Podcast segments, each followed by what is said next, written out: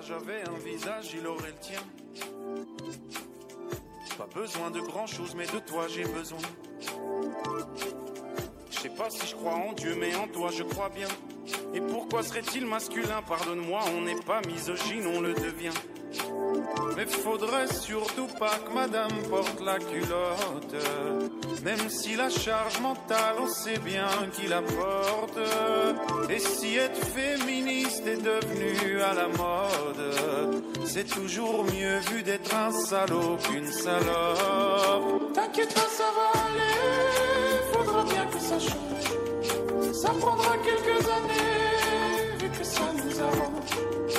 T'inquiète pas, ça va aller, faudra bien que ça change. Ça prendra quelques années, ça nous arrange.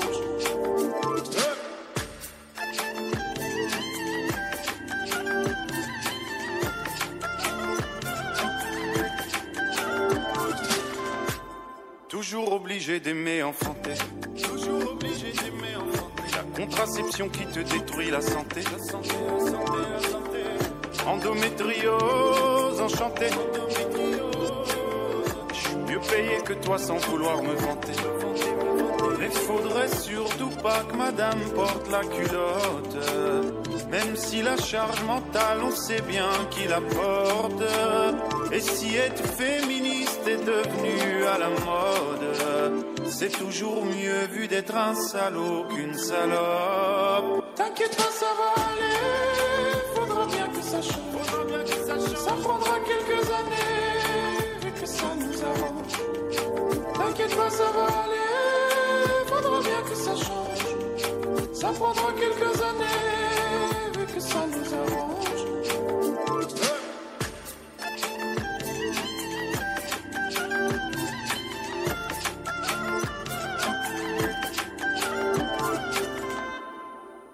T'inquiète pas, ça va aller, faudra bien que ça change. Ça prendra quelques années, vu que ça nous arrange. T'inquiète pas, ça va aller, faudra bien que ça change. Ça prendra quelques années, vu que ça nous arrange.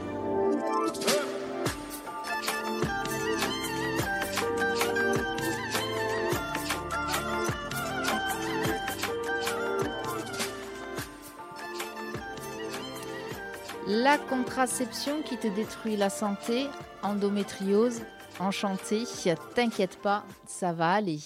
Bienvenue sur Frequenza Nostra dans ce nouvel épisode d'Isola Nuda, l'émission qui vous déshabille, une émission produite en collaboration avec l'association C3S, Corse Santé Stratégie Sexuelle, et avec le soutien de la Caisse primaire d'assurance maladie de la Corse du Sud.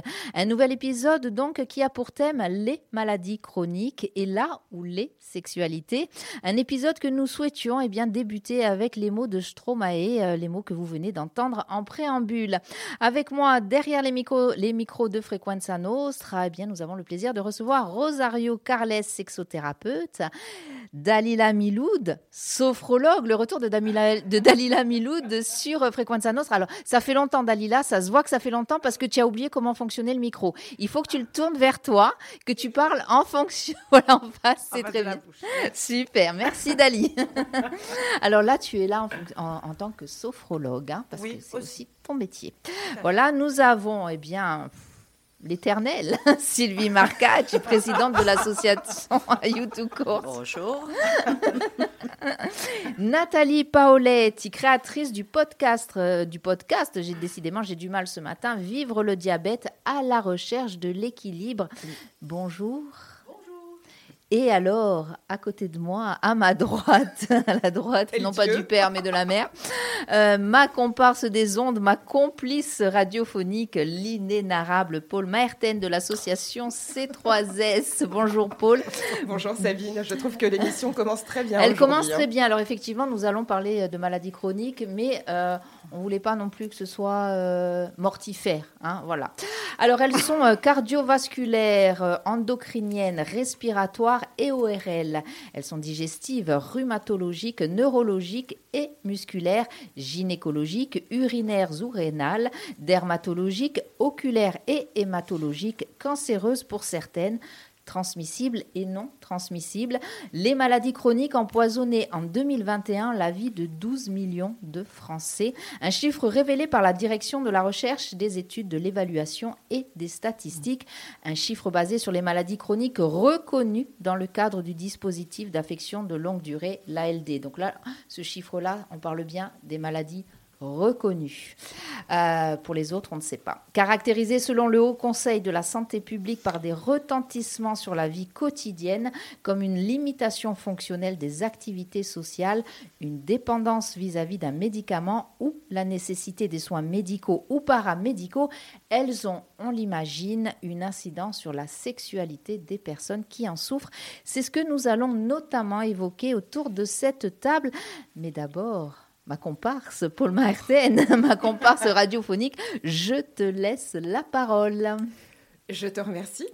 Euh, je ferai une petite aparté euh, juste avant de commencer en, rappelant qu'Isola Nuda est désormais euh, une mensuelle sur Frequenza Nostra et est un programme aussi offert, comme tu l'as dit tout à l'heure, par l'assurance euh, maladie de Corse du Sud. Et à cette occasion, bien, nous remercions euh, l'équipe de la CPAM et notamment son président, M. Philippe Brossard et Julien Amrein, pour leur confiance et leur engagement toujours envers la société civile. Et oui, car la santé sexuelle est un droit fondamental qui doit être protégé et accessible à toutes et tous, indépendamment de leur état de santé. Aujourd'hui, euh, je vais être un petit peu plus sérieuse que lors des émissions précédentes et plaiderai donc en faveur des personnes atteintes de maladies chroniques en mettant l'accent sur le droit à l'accès aux soins de santé sexuelle, la démocratie en santé donc, et enfin l'égalité des droits. Chaque individu, qu'il soit atteint d'une maladie chronique ou non, a le droit fondamental de jouir d'une santé sexuelle et reproductive satisfaisante. Cela signifie avoir accès à des soins et des services efficaces, sûrs et adaptés à leurs besoins spécifiques. Les personnes atteintes de maladies chroniques peuvent souvent être confrontées à des problèmes sexuels tels que la dysfonction érectile, les difficultés de lubrification ou l'impact psychologique de la maladie sur la sexualité.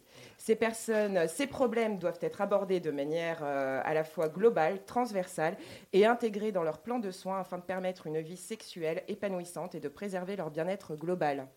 La démocratie en santé, quant à elle, reste un principe essentiel qui place les individus au cœur des décisions concernant leur propre santé. Les personnes euh, atteintes de ces maladies ont le droit de participer activement à toutes les décisions et politiques liées à leur santé sexuelle et reproductive. Leur voix doit être entendue lors de la planification, de la conception et de la mise en œuvre de programmes de santé sexuelle impartiaux et inclusifs. Des mots qui ont leur importance pour favoriser l'autonomisation des personnes et garantir que leurs besoins sont pris en compte dans la prise de décision. Donc l'idée, c'est que euh, chaque individu soit autonome face à sa santé sexuelle quand même. Non, mais j'essaie. Ce serait important. Euh, c'est important quand même. Bah, bien sûr que c'est important. D'être autonome. Donc, voilà, ça commence. ça commence. Dalila est là. Je, je, tiens quand même euh, juste à aussi dire qu'il faut renforcer l'égalité des droits permettre de promouvoir la santé et le bien-être des personnes atteintes de maladies chroniques et ainsi que de prévenir la transmission du VIH et des IST, important Sylvie, et que le tissu associatif, les institutions et les politiques publiques à nous tous, il est de notre devoir de garantir le droit à la santé sexuelle pour toutes les personnes, qu'elles soient atteintes de maladies chroniques ou non, et de donner l'accès aux soins de santé sexuelle et de promouvoir la démocratie en santé et l'égalité. Maintenant, on peut rigoler. Alors, oui et non. Euh, je t'ai vu hocher la tête à certains, euh, pendant certains propos, euh, Dalila. tu confirmes tu, Le micro, n'oublie pas le ah micro. Tu es en radio. je confirme, oui. je, confirme et on, peut continuer, j'interviendrai plus tard. Mais avec grand bonheur. vraiment, je ferai de petites interactions sur les choses que je ne comprends pas, puisque non, alors, moi, je, tiens à dire que je n'ai jamais été confrontée, ni dans mon travail de sophrologue, ni dans ma vie personnelle, à, aux maladies chroniques et euh, aux maladies chroniques et à la sexualité. dans, mon, dans, le cadre de mon travail, je n'ai jamais eu ce genre de cas. Donc, je suis vraiment euh, toute oui. Je suis euh, à, la découverte. Mais alors, j'aurais plein de questions à vous poser. Du eh ben, c'est super. Alors, je vais te laisser le micro. Je vais aller boire un café. Euh, non, ce qui, est, ce qui est intéressant aussi, euh, et, j'espère c'est aussi pour ça que tu es là, c'est euh, peut-être que tu pourras nous donner des pistes en tant que sophrologue sur la manière eh bien, de, de, pouvoir alors affronter, j'aime pas le mot, je l'ai utilisé euh, tout à l'heure en, annonçant l'émission à l'antenne, mais au moins pour vivre cette maladie-là, pour vivre la sexualité et les problèmes de sexualité, peut-être que la sophrologie justement peut aider les personnes. Alors j'espère que tu nous donneras, ou en tout cas que tu leur donneras quelques conseils en la matière. C'est pas sûr. Hein c'est pas sûr eh, Non, non, non. Ah, alors, mais ça va être intéressant alors, justement. alors, euh, Paul, Paul aussi. Paul, tu as l'habitude, le micro, c'est comme ça. Ah voilà. ça va être difficile ce matin. Hein. Ah Après, c'est difficile de regarder les personnes et de bouger en même temps. C'est un métier, je confirme, c'est un métier. j'apprends, j'apprends. Non, blague à part, l'idée de, Bon, on a toujours euh, Rosario Carles, qui est, qui, qui est notre sexologue euh, du plateau, mais l'idée, c'est d'inviter aussi euh, des professionnels de santé qui ne d'un prime abord ne parlent pas forcément de santé sexuelle, mais pour montrer aussi comment on peut travailler aussi de façon transversale euh, le soin et euh, donner d'autres pistes et d'autres possibilités en fait aux, patients, aux clients, euh, à la société civile. L'idée aussi d'avoir euh, aujourd'hui Nathalie Paoletti, c'est aussi de montrer comment aujourd'hui, à travers les nouveaux modes et les moyens technologiques, on peut aborder la santé dans le cadre des maladies chroniques, qui est ici donc le diabète, et aussi de voir comment les patients experts ont leur place finalement une grande place, euh, à, mon sens, euh, auprès des autres patients pour évoquer les problématiques que on vit simultanément au quotidien. Et ça, c'est super important. Oui, et d'ailleurs, alors je voulais vraiment remercier Nathalie, Nathalie Paoletti d'avoir accepté notre invitation. C'est très compliqué et, je sais, on devait recevoir aussi une personne. Pour témoigner de, l'endométriose. Alors, c'est compliqué et euh, si elle m'écoute, et peut-être qu'elle m'écoute, il n'y a pas de souci. On devait se rencontrer avant parce que ben, c'est pas évident de parler de, soi, de parler euh, d'une maladie qu'on a, de parler de sexualité et, des problèmes que ça peut poser. On n'a pas réussi à se rencontrer avant, donc cette personne a, ben, du coup a décliné et vraiment, il n'y a pas de souci. Et si vous m'écoutez, je vous invite à venir vraiment me voir. On en discutera. On aura peut-être l'occasion, peut-être euh, de faire aussi du podcast. Mais voilà, ces témoignages-là, ils sont importants. C'est pour ça, Nathalie, merci. Euh, on aurait aimé avoir euh, l'association. Euh, c'est vrai qu'on a, on a aussi invité l'association des diabétiques de Corse qui a décliné l'invitation. c'est pareil, je crois, pour Corse endométriose. On aurait vraiment aimé avoir des, personnes comme ça. On a contacté une association aussi qui s'occupe de la maladie de Huntington. Alors, je sais que c'est difficile parce que c'était sur Bastia, ou enfin, en tout cas, ou la Balagne plutôt. Il y a le téléphone, donc c'est un petit peu dommage c'est vrai parce qu'on se bat ici sur Frequenza Nostra et en l'occurrence avec euh, ces trois S et Paul, euh, pour que vous puissiez témoigner. Nous, l'intérêt de ces émissions, c'est euh, de, bah, de vous accompagner. Hein. Hein, Mais ça montre peut-être un peu la complexité du sujet. Hein. C'est révélateur quand même. Hein. Exactement. ces refus, bon, ça, ça, en dit long. Ça en dit long, et c'est pour ça que, alors, on le dit vraiment en toute transparence. Hein, pas de rancune, c'est pas la question. Hein, c'est vraiment pas à charge que je dis ça. C'est effectivement pour soulever la problématique. Euh, c'est pas évident euh, de venir parler de soi. En plus sur un média euh, hyper hyper écouté quoi je veux dire. Vrai. on, est sur Frequenza Nostra ça va on hein? Ouais j'avais envie aujourd'hui.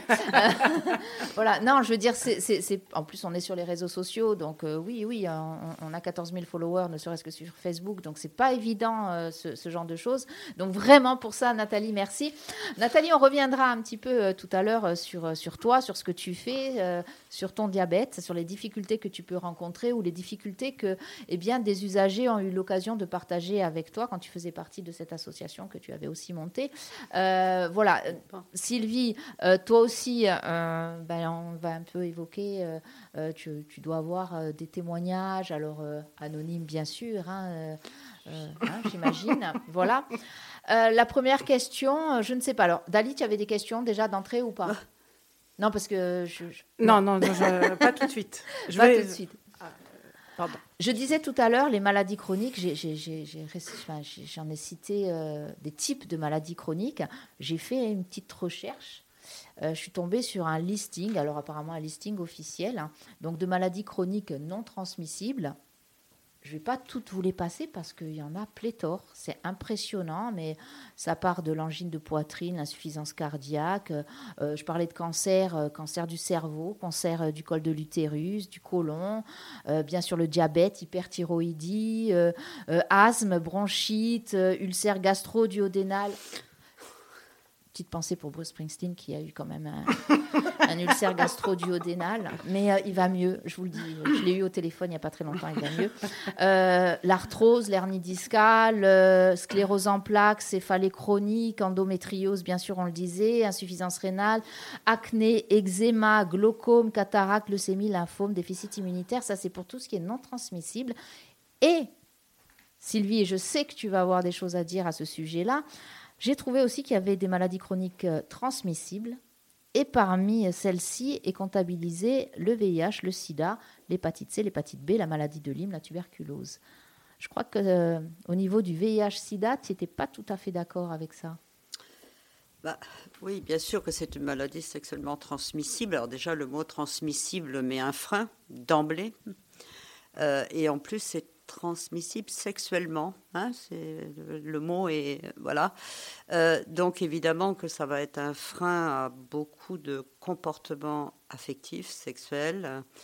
Euh, on peut, enfin, toutes ces maladies que tu viens de citer euh, en amont, évidemment, sont toutes terribles. Hein. on n'est pas là pour. non, on va pas faire une échelle. Ah non, hein. pas du tout, pas. pas. du tout. Par contre, pour le VIH, quand même, il y a un poids social euh, très très lourd euh, qui pour moi est un peu en parallèle à tout ce qui va être débattu aujourd'hui. Alors je, m'avance, hein, mais en attendant, euh, moi c'est comme ça que je le ressens, c'est comme ça que je discute avec tous les gens qu'on suit depuis de nombreuses années. Il y a, une, il y a un réel frein. C'est pas tout à fait pareil. Voilà. Euh, il faut quand même savoir euh, qu'une maladie euh, chronique, hein, parce que c'est passé en maladie chronique, mais ça a aussi changé le comportement des personnes VIH qui ont, un poids de culpabilité dans les relations sexuelles, qui ne sont peut-être pas sur toutes les autres maladies qu'on a citées en amont. donc ça change quand même la donne, hein, tout ça.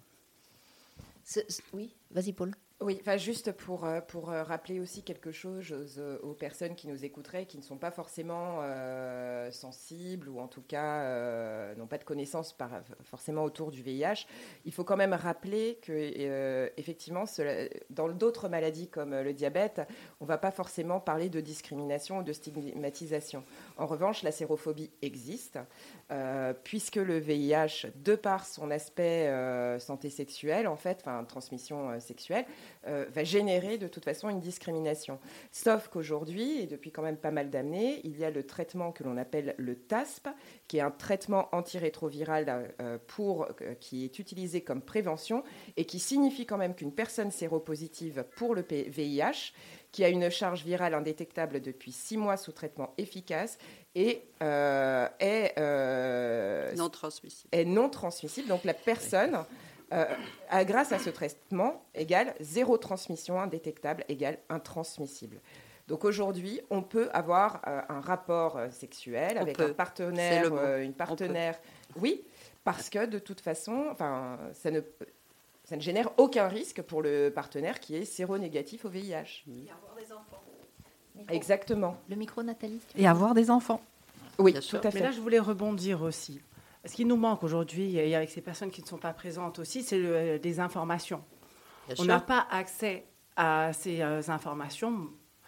Moi, je ne suis pas concernée, comme tu disais, Paul, les gens qui ne sont pas concernés, on ne sait pas. Et ce qui nous manque aussi, c'est toutes ces informations qu'on pourrait avoir euh, notamment à la radio, sur les réseaux sociaux. Et, euh, ce qui... on, va la, disputer. Hein. Alors, parce que tu n'écoutes pas régulièrement voilà. Nostra, parce que c'est le but. Mais alors d'informer. Voilà. Ah oui. mais oui, non, mais ça j'ai bien compris. Je, mais je moi, je parle, moi, je, moi, je parle en tant que personne extérieure. Euh, on n'est pas assez informé et les, toutes les personnes que je peux rencontrer dans ma vie, euh, qu'on a pu tous rencontrer, on n'est pas spécialement informé. D'ailleurs, c'est pour ça que nous sommes là. Ça, j'ai bien compris. C'est ça. Mais alors, effectivement, et, je, te laisserai la parole, Rosario. Euh, j'entends ce que tu dis, que effectivement, c'est compliqué euh, au niveau de l'information, de la communication, peut-être que, voilà, moi j'ai découvert, hein, euh, moi-même j'ai découvert en préparant un petit peu cette émission, euh, voilà, toutes ces maladies, certaines je ne savais même pas qu'elles existaient. j'ai eu quand même l'occasion de parler avec cette dame de l'association qui s'occupe de, des maladies, notamment celle de Huntington. en discutant avec cette, cette dame, j'ai déjà appris pas mal de choses. et c'est vrai que c'est compliqué. Alors nous, on, est là pour ça, hein, c'est le but de cette émission et on remercie encore une fois la CPAM 2A et bien, de nous soutenir dans, cette communication. Euh, après, on n'apportera pas toutes les réponses, malheureusement, et c'est peut-être qu'un début. Euh, je profite justement de cette occasion pour euh, rappeler à, toutes ces personnes qui sont responsables d'associations en santé, n'hésitez pas. Frequenza Nostre vous ouvre les micros, enfin, vous venez quand vous voulez, vous nous appelez. Il y a des messages à faire passer. Et d'ailleurs, nous sommes en train de travailler, nous l'avons déjà fait avec, avec euh, l'année dernière avec l'ENIPS et le Corévi, mais on va le faire cette année aussi avec ces trois S. Nous faisons passer des messages d'intérêt général justement euh, pour euh, annoncer, pour expliquer aux gens les possibilités qu'ils ont par rapport à leur maladie, leur maladie chronique ou autre. Hein. Donc ça, c'est important. Rosario, Rosario, tu voulais... Oui, pour revenir à ce que Sylvie disait, le poids que les patients portent, le poids, que les patients de VIH portent aujourd'hui, c'est grâce à l'éducation qu'on a reçue pendant les années 80-90, où on a été éduqués par la peur. Ils nous ont dit il ne faut pas euh, avoir des relations sexuelles sans préservatif, euh, avoir des relations sexuelles avec plusieurs partenaires. Il ne faut pas se droguer, partager l'aiguille, et, et attention à l'homosexualité, attention. Enfin, c'était la peur. Aujourd'hui, je pense qu'un des messages les plus importants qu'on a aujourd'hui, en 2023, c'est euh, le VIH reste transmissible pendant une période. C'est la période où on n'est pas traité et la première période où on commence à être traité, mais après, c'est plus transmissible. Donc aujourd'hui, la maladie reste euh, une maladie où on peut avoir toute relation sexuelle sans risque. Et je pense qu'il faut rester dans le sens où c'est quelque chose de très positif, éduquer à partir de là. C'est une maladie chronique, on ne meurt plus de, sida en France, on peut se traiter et on peut avoir des relations sexuelles euh, sans, sans préservatif du moment où on est traité et qu'il n'y a aucun signe de virus dans le sang. Et je rappelle que pour euh, connaître sa sérologie, il faut euh, régulièrement être dépisté au VIH et aux hépatites VHB, euh, VHC et les autres euh, IST également. Alors, juste, pardon, juste, et, je laisse la parole parce qu'on a une réaction anonyme. on nous dit, au-delà de l'information et de ce que vous faites, parler de ça, c'est impossible en Corse. Voilà. Bon, ça répond bien à ce que je disais tout à l'heure. On n'a pas la possibilité euh, d'avoir, d'être ouvert à un grand public. Moi, je suis là. du coup, je reprends l'exemple de moi, euh, de mon propre exemple, moi qui n'étais pas là et qui découvre l'émission aujourd'hui. Euh, ça m'a aujourd'hui, ça me donne l'occasion de découvrir, puisque j'avais pas cherché jusqu'à présent. Et il y a plein de gens, il y a plein de personnes qui sont comme moi, comme nous ne sommes pas concernés. Pourquoi nous allons regarder quelque chose qui ne nous correspond pas? Et c'est là aujourd'hui où c'est important c'est que d'avoir un panel euh, de, personnes de, milieux différents, euh, c'est ce qui nous apporte euh, le plus, ce qui nous apporte le... Ah, je sais, j'ai pas Tu veux dire que l'idée, c'est de créer du lien et de pouvoir se rencontrer les uns les autres sans être forcément du même milieu professionnel ou milieu de vie. Et, Oh, euh, tout à fait, et de pouvoir transmettre aussi différemment, parce que je pense que nous, on serait peut-être pas connus. Et, euh, et, de donner aussi une... Alors, j'allais dire de donner la parole libre, non, puisque là, on la donne et on n'a pas d'intervenant. Mais euh, peut-être de vulgariser, de... Je, Il y a un truc. Il y a un truc. moi, je voudrais quand même répondre à l'auditeur qui a envoyé ce message. Alors, c'est vrai que c'est pas simple de parler de sexualité, de VIH, on est bien d'accord, en Corse comme ailleurs. Je tiens quand même à le préciser. Moi, ça fait de très nombreuses années que je suis sur le terrain et je peux quand même dire, alors c'est peut-être, euh, ma façon de voir les choses, je ne sais pas. Mais en tous les cas, je pense quand même que ça a évolué. Il ne faut pas non plus tout, voilà, tout complexifier. Je ne dis pas que ce soit simple. je ne dis pas que c'est abordé forcément facilement. Bien plus avec les jeunes aujourd'hui quand même. il y a mm. moins de freins, moins de alors jeunes Corse ou pas Corse, hein, des gens qui sont sur l'île, hein, on, va parler de cette population.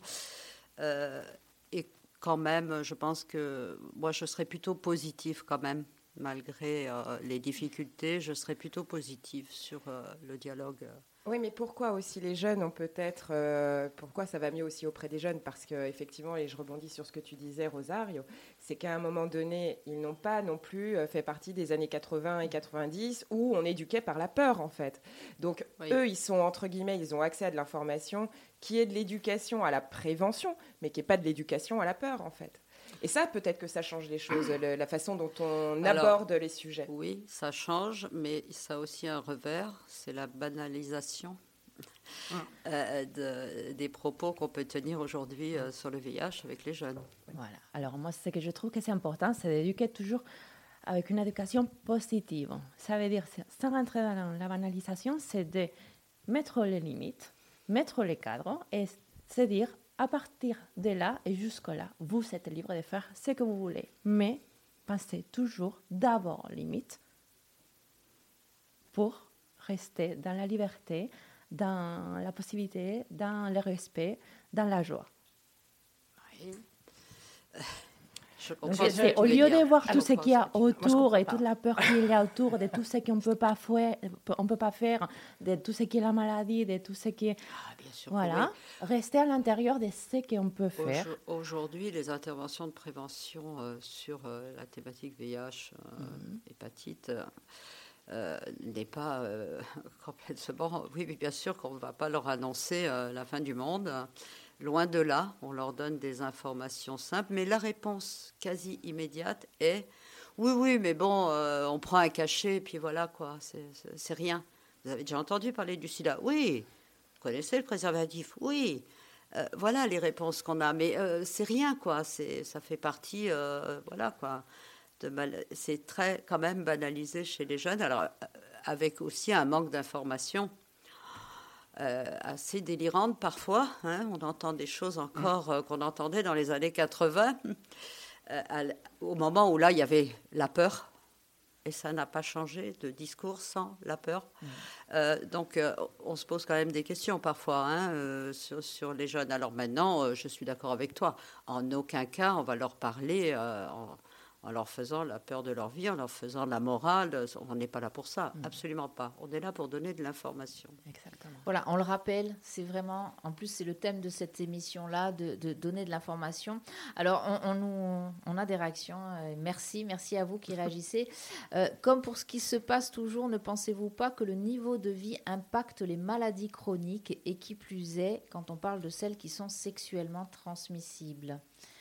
Euh, le niveau de vie, alors est-ce que c'est le niveau de vie social? Est-ce que c'est ça? J'imagine que c'est ça. Nathalie, euh, Paulette Enfin, je pense à un truc. alors, amène le micro vers toi, plus, voilà. Euh, je pense à quelque chose, c'est l'éducation des parents.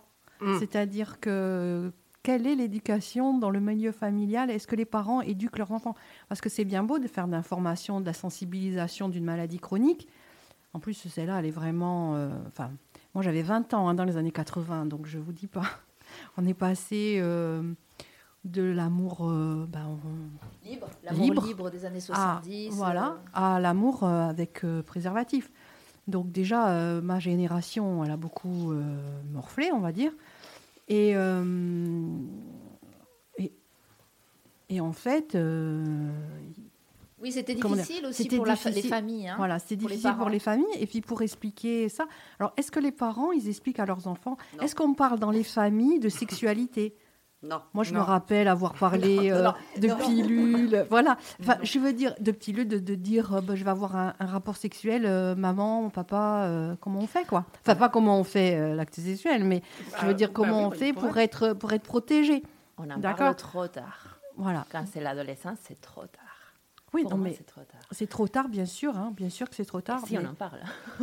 mais par rapport à la question, C'était quoi la question euh... euh pour ce qui se passe toujours, ne pensez-vous pas que le niveau de vie impacte les maladies chroniques et qui plus est quand on parle de celles qui sont sexuelles? Donc voilà, c'est le niveau financier des, des, personnes. Non, mais justement, c'est pas précisé. Donc, euh, est-ce que c'est le niveau que de vie social, économique? Je Oui, mais quoi qu'il arrive, ça veut dire que la personne parle de population euh, dite vulnérable, que ce soit le niveau de vie social, le niveau de vie, peu importe. Ah, alors du coup, je comprends pas les populations, on va dire, euh, dites euh, vulnérables, ça veut dire que... Qui n'ont pas d'études, qui n'ont pas... un travail, qui n'ont pas un niveau financier euh, stable. Et, je ne comprends pas, du coup, entre les maladies chroniques, la eh sexualité, l'éducation. L'accès à l'information, déjà L'accès à l'information, et là, on, enfin, je veux dire, on y travaille. C'est-à-dire qu'aujourd'hui, euh, les missions, du, notamment du tissu associatif, mais pas que, les vrais, les mmh. professionnels de santé, euh, tout, toutes parties confondues, on a le devoir euh, d'aller vers. Donc, mmh. aller vers, ça veut dire penser aux populations euh, qui n'ont pas forcément accès à l'information. Donc ça voudrait dire que les gens qui sont aisés ont un accès à l'information. Pas forcément ça. Non, j'essaie de comprendre. Et que eux, ces gens aisés, auraient une meilleure euh, condition de vie. Et donc du coup, formation de, Absolument pas. de sexualité et de maladies chroniques. Ben, c'est la question, je pense, que pose la, personne aussi. Alors, pas, pas forcément euh, sur le, côté financier. La question. Hein. Euh, est-ce que c'est. Voilà, la question. Eh bien, c'est une question, justement. Est-ce que. Euh, Parce que personne n'est épargné de la maladie chronique. Non, mais est-ce que quand on est. enfin, quand on a une éducation, qu'on est allé à l'école. On, parle maintenant, il y, y, a un mot qui revient beaucoup en matière de santé, j'ai découvert, c'est le mot littératie. la littératie, c'est le langage pour expliquer la santé. Euh, et nous, ça va être un petit peu, euh, si tout va bien, à partir de 2024 aussi, l'objectif de Frequenza Nostra, c'est de vulgariser cette fameuse littératie, c'est-à-dire de, euh, d'expliquer aux gens ce que veulent dire ces mots-là, euh, de vulgariser l'information. Voilà. Et peut-être que quand on est euh, issu de milieux où on n'a pas été à l'école, où euh, les mots sont peut-être plus compliqués, parce que oui, il y a des personnes comme ça, et il y a des primo-arrivants, hein, il faut penser aux personnes qui sont primo-arrivantes, on n'a peut-être pas cette facilité ou cette même facilité d'accès, et c'est ce que disait Paul en préambule de l'émission, le droit à la santé, mais c'est aussi le droit à l'accès à la santé, et pour accéder euh, à ce qui se fait en matière de santé et en soins, il faut être aussi capable de comprendre cette fameuse littératie. Donc je pense que c'est ça aussi qui est important. Après, au niveau financier, ça, ça c'est encore autre chose, un niveau, euh, euh, ça sera peut-être l'objectif d'une autre émission. On l'a vu que, bah oui, l'accès aux soins, on le voit même dans notre pays. Ah oui, bien sûr. Ben maintenant, l'accès aux soins, il est réservé à une certaine frange de la population. Il ne faut pas se mentir, il faut arrêter de se mentir. Euh, ça devient compliqué. On a de moins en moins accès à la Sécu. Euh, euh, il y a plein de, de, remboursements qui ne sont plus faits. et alors, en matière euh, de, maladies chroniques, il y a des traitements, et ça, Nathalie, tu nous en parleras en tout cas en matière de diabète. Moi, eh ben, du coup, je peux, on a parlé d'hyperthyroïdie, de maladies thyroïdiennes. Euh, eh ben voilà, j'ai découvert grâce à cette émission que, alors, je n'ai pas une maladie chronique parce que je n'ai plus de thyroïde, et que mon endocrinologue, même à l'époque de mon cancer, m'avait bien dit, mais vous n'êtes pas malade non, vous avez un cancer, mais vous n'êtes pas malade. Mais voilà, il y a un traitement à vie. Alors il se trouve que moi, ce n'est pas un traitement euh, qui coûte très cher, sauf que nous sommes quelques millions en France à, prendre ce traitement. Euh, je crois que c'est entre 1 et 2 euros la boîte de, médicaments, euh, multiplié par quelques milliers, millions ça revient cher à la Sécu aussi. Euh, voilà, il y a tout ça aussi qui rentre en jeu. Hein. Alors, on va, on va continuer l'émission. On va juste faire une petite pause musicale. Hein. Ne me fais pas les gros yeux, Dominique Chabrine. C'est justement, je prends le temps. On va partir avec Grand Corps Malade. Hein, euh, voilà, oh. justement. Et, on, revient, euh, on revient après. On reviendra sur ce sujet, Paul. Il n'y a pas de souci. On va juste. C'est important parce qu'il y a des choses qu'il faut. Qu'il faut bien recadrer, tout à fait. Et, on est là pour ça. On a le temps ce matin. on est là. C'est l'intérêt de Fréquence à Nostre notre temps. Allez, on part avec Grand Corps Malade et Louane. Chanter, chanter l'espoir, l'envie de croire qu'on peut tout réinventer.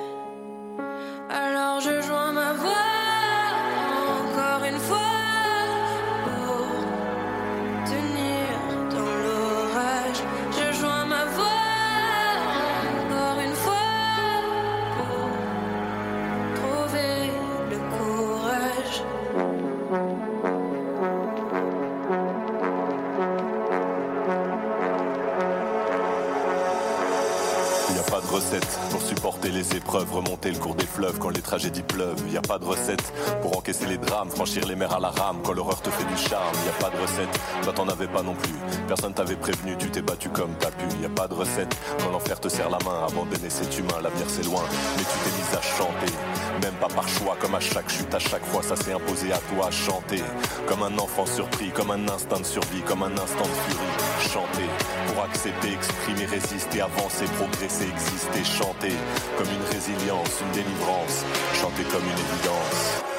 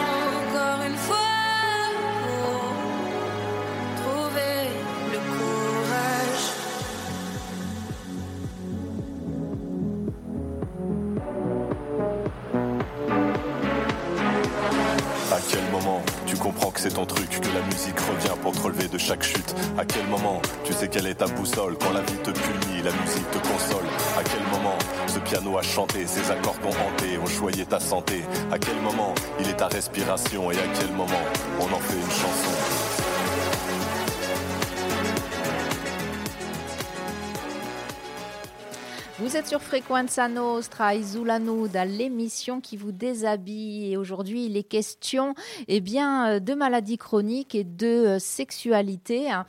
Euh, une émission Isoulanoud qui va être, enfin, qui est trimestrielle, qui est mensuelle et eh bien, qui est fait en collaboration avec l'association C3S Corse euh, Stratégie Santé Sexuelle. Oui, je travaille, je travaille vraiment. Euh, et avec le soutien de la CPAM Corse du Sud, nous avons aujourd'hui euh, sur ce plateau Rosario Carles, qui est sexothérapeute, Dalila Miloud, alors sophrologue et comment je pourrais dire aujourd'hui euh, des personnes comme toi T'arrêtes pas de dire tout à l'heure. Alors les personnes comme moi, voilà, une personne comme elle. alors euh, les personnes comme moi, les, gens euh, qui ne font pas partie du, système santé. Du système santé. Voilà, ok. Euh, on reviendra là-dessus. Nathalie euh, Paoletti, qui est euh, eh bien autrice créatrice du podcast Vivre le diabète à la recherche de l'équilibre. Sylvie Marca, Gia YouTube Corse et bien sûr Paul, Paul Martin de C3S Corse. Paul, tu voulais revenir brièvement sur ce qu'on a dit Oui, juste pour rappeler que les personnes dites vulnérables peuvent être vulnérables pour différents facteurs. Ce n'est pas exclusivement lié à, au milieu social, économique. Absolument pas. Euh, on peut retrouver des personnes vulnérables de par leur orientation euh, sexuelle, de genre, des personnes en situation de, handicap. Euh, de handicap, les personnes incarcérées, les femmes en milieu professionnel sont des personnes vulnérables parce que tout simplement, encore à l'heure actuelle, l'égalité femmes-hommes n'existe pas, même si on tend à y travailler euh, sérieusement. Donc euh, on peut tous être à un moment donné de sa vie ou euh, pendant très longtemps une personne dite vulnérable. Et pour rebondir là-dessus, en termes de maladies chroniques, et après on parlera du diabète et des patients experts parce que ça c'est super intéressant aussi, mais il y a des maladies chroniques qui, qui sont présentes chez, chez l'individu suite à un psychotrauma. On sait par exemple, et ça fait référence à une émission qu'on a eue récemment sur les violences sexuelles intrafamiliales, on sait que lorsqu'un enfant a vécu des violences sexuelles intrafamiliales, à un moment donné de, sa vie, peut développer une maladie chronique, notamment l'asthme, le psoriasis, l'eczéma, enfin tout ce qui va être, euh, ce qui va, ce qui va toucher à la respiration. On, l'a vu et, on l'a entendu avec Arnaud Gallet euh, qui a témoigné justement du, psychotrauma euh, qu'il a subi et de l'asthme justement que ça a généré, en tout cas des problèmes euh, pulmonaires que ça a généré chez lui. Comme la fibromyalgie aussi. Exactement. Alors on nous pose une question, c'est pour toi Rosario. Alors je te laisse y répondre brièvement. On reviendra après sur les, maladies chroniques et notamment sur, sur le diabète.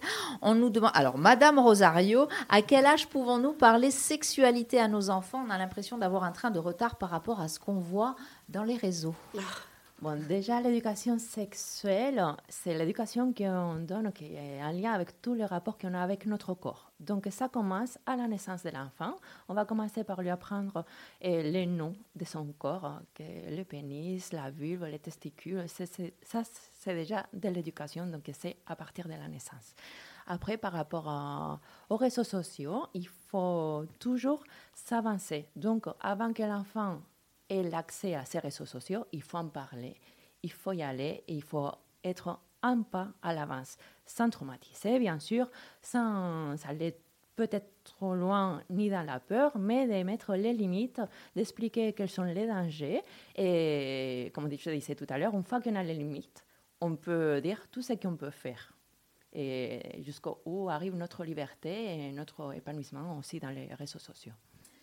Merci euh, Rosario. Alors, on a parlé donc des maladies chroniques transmissibles et notamment euh, euh, du, VIH.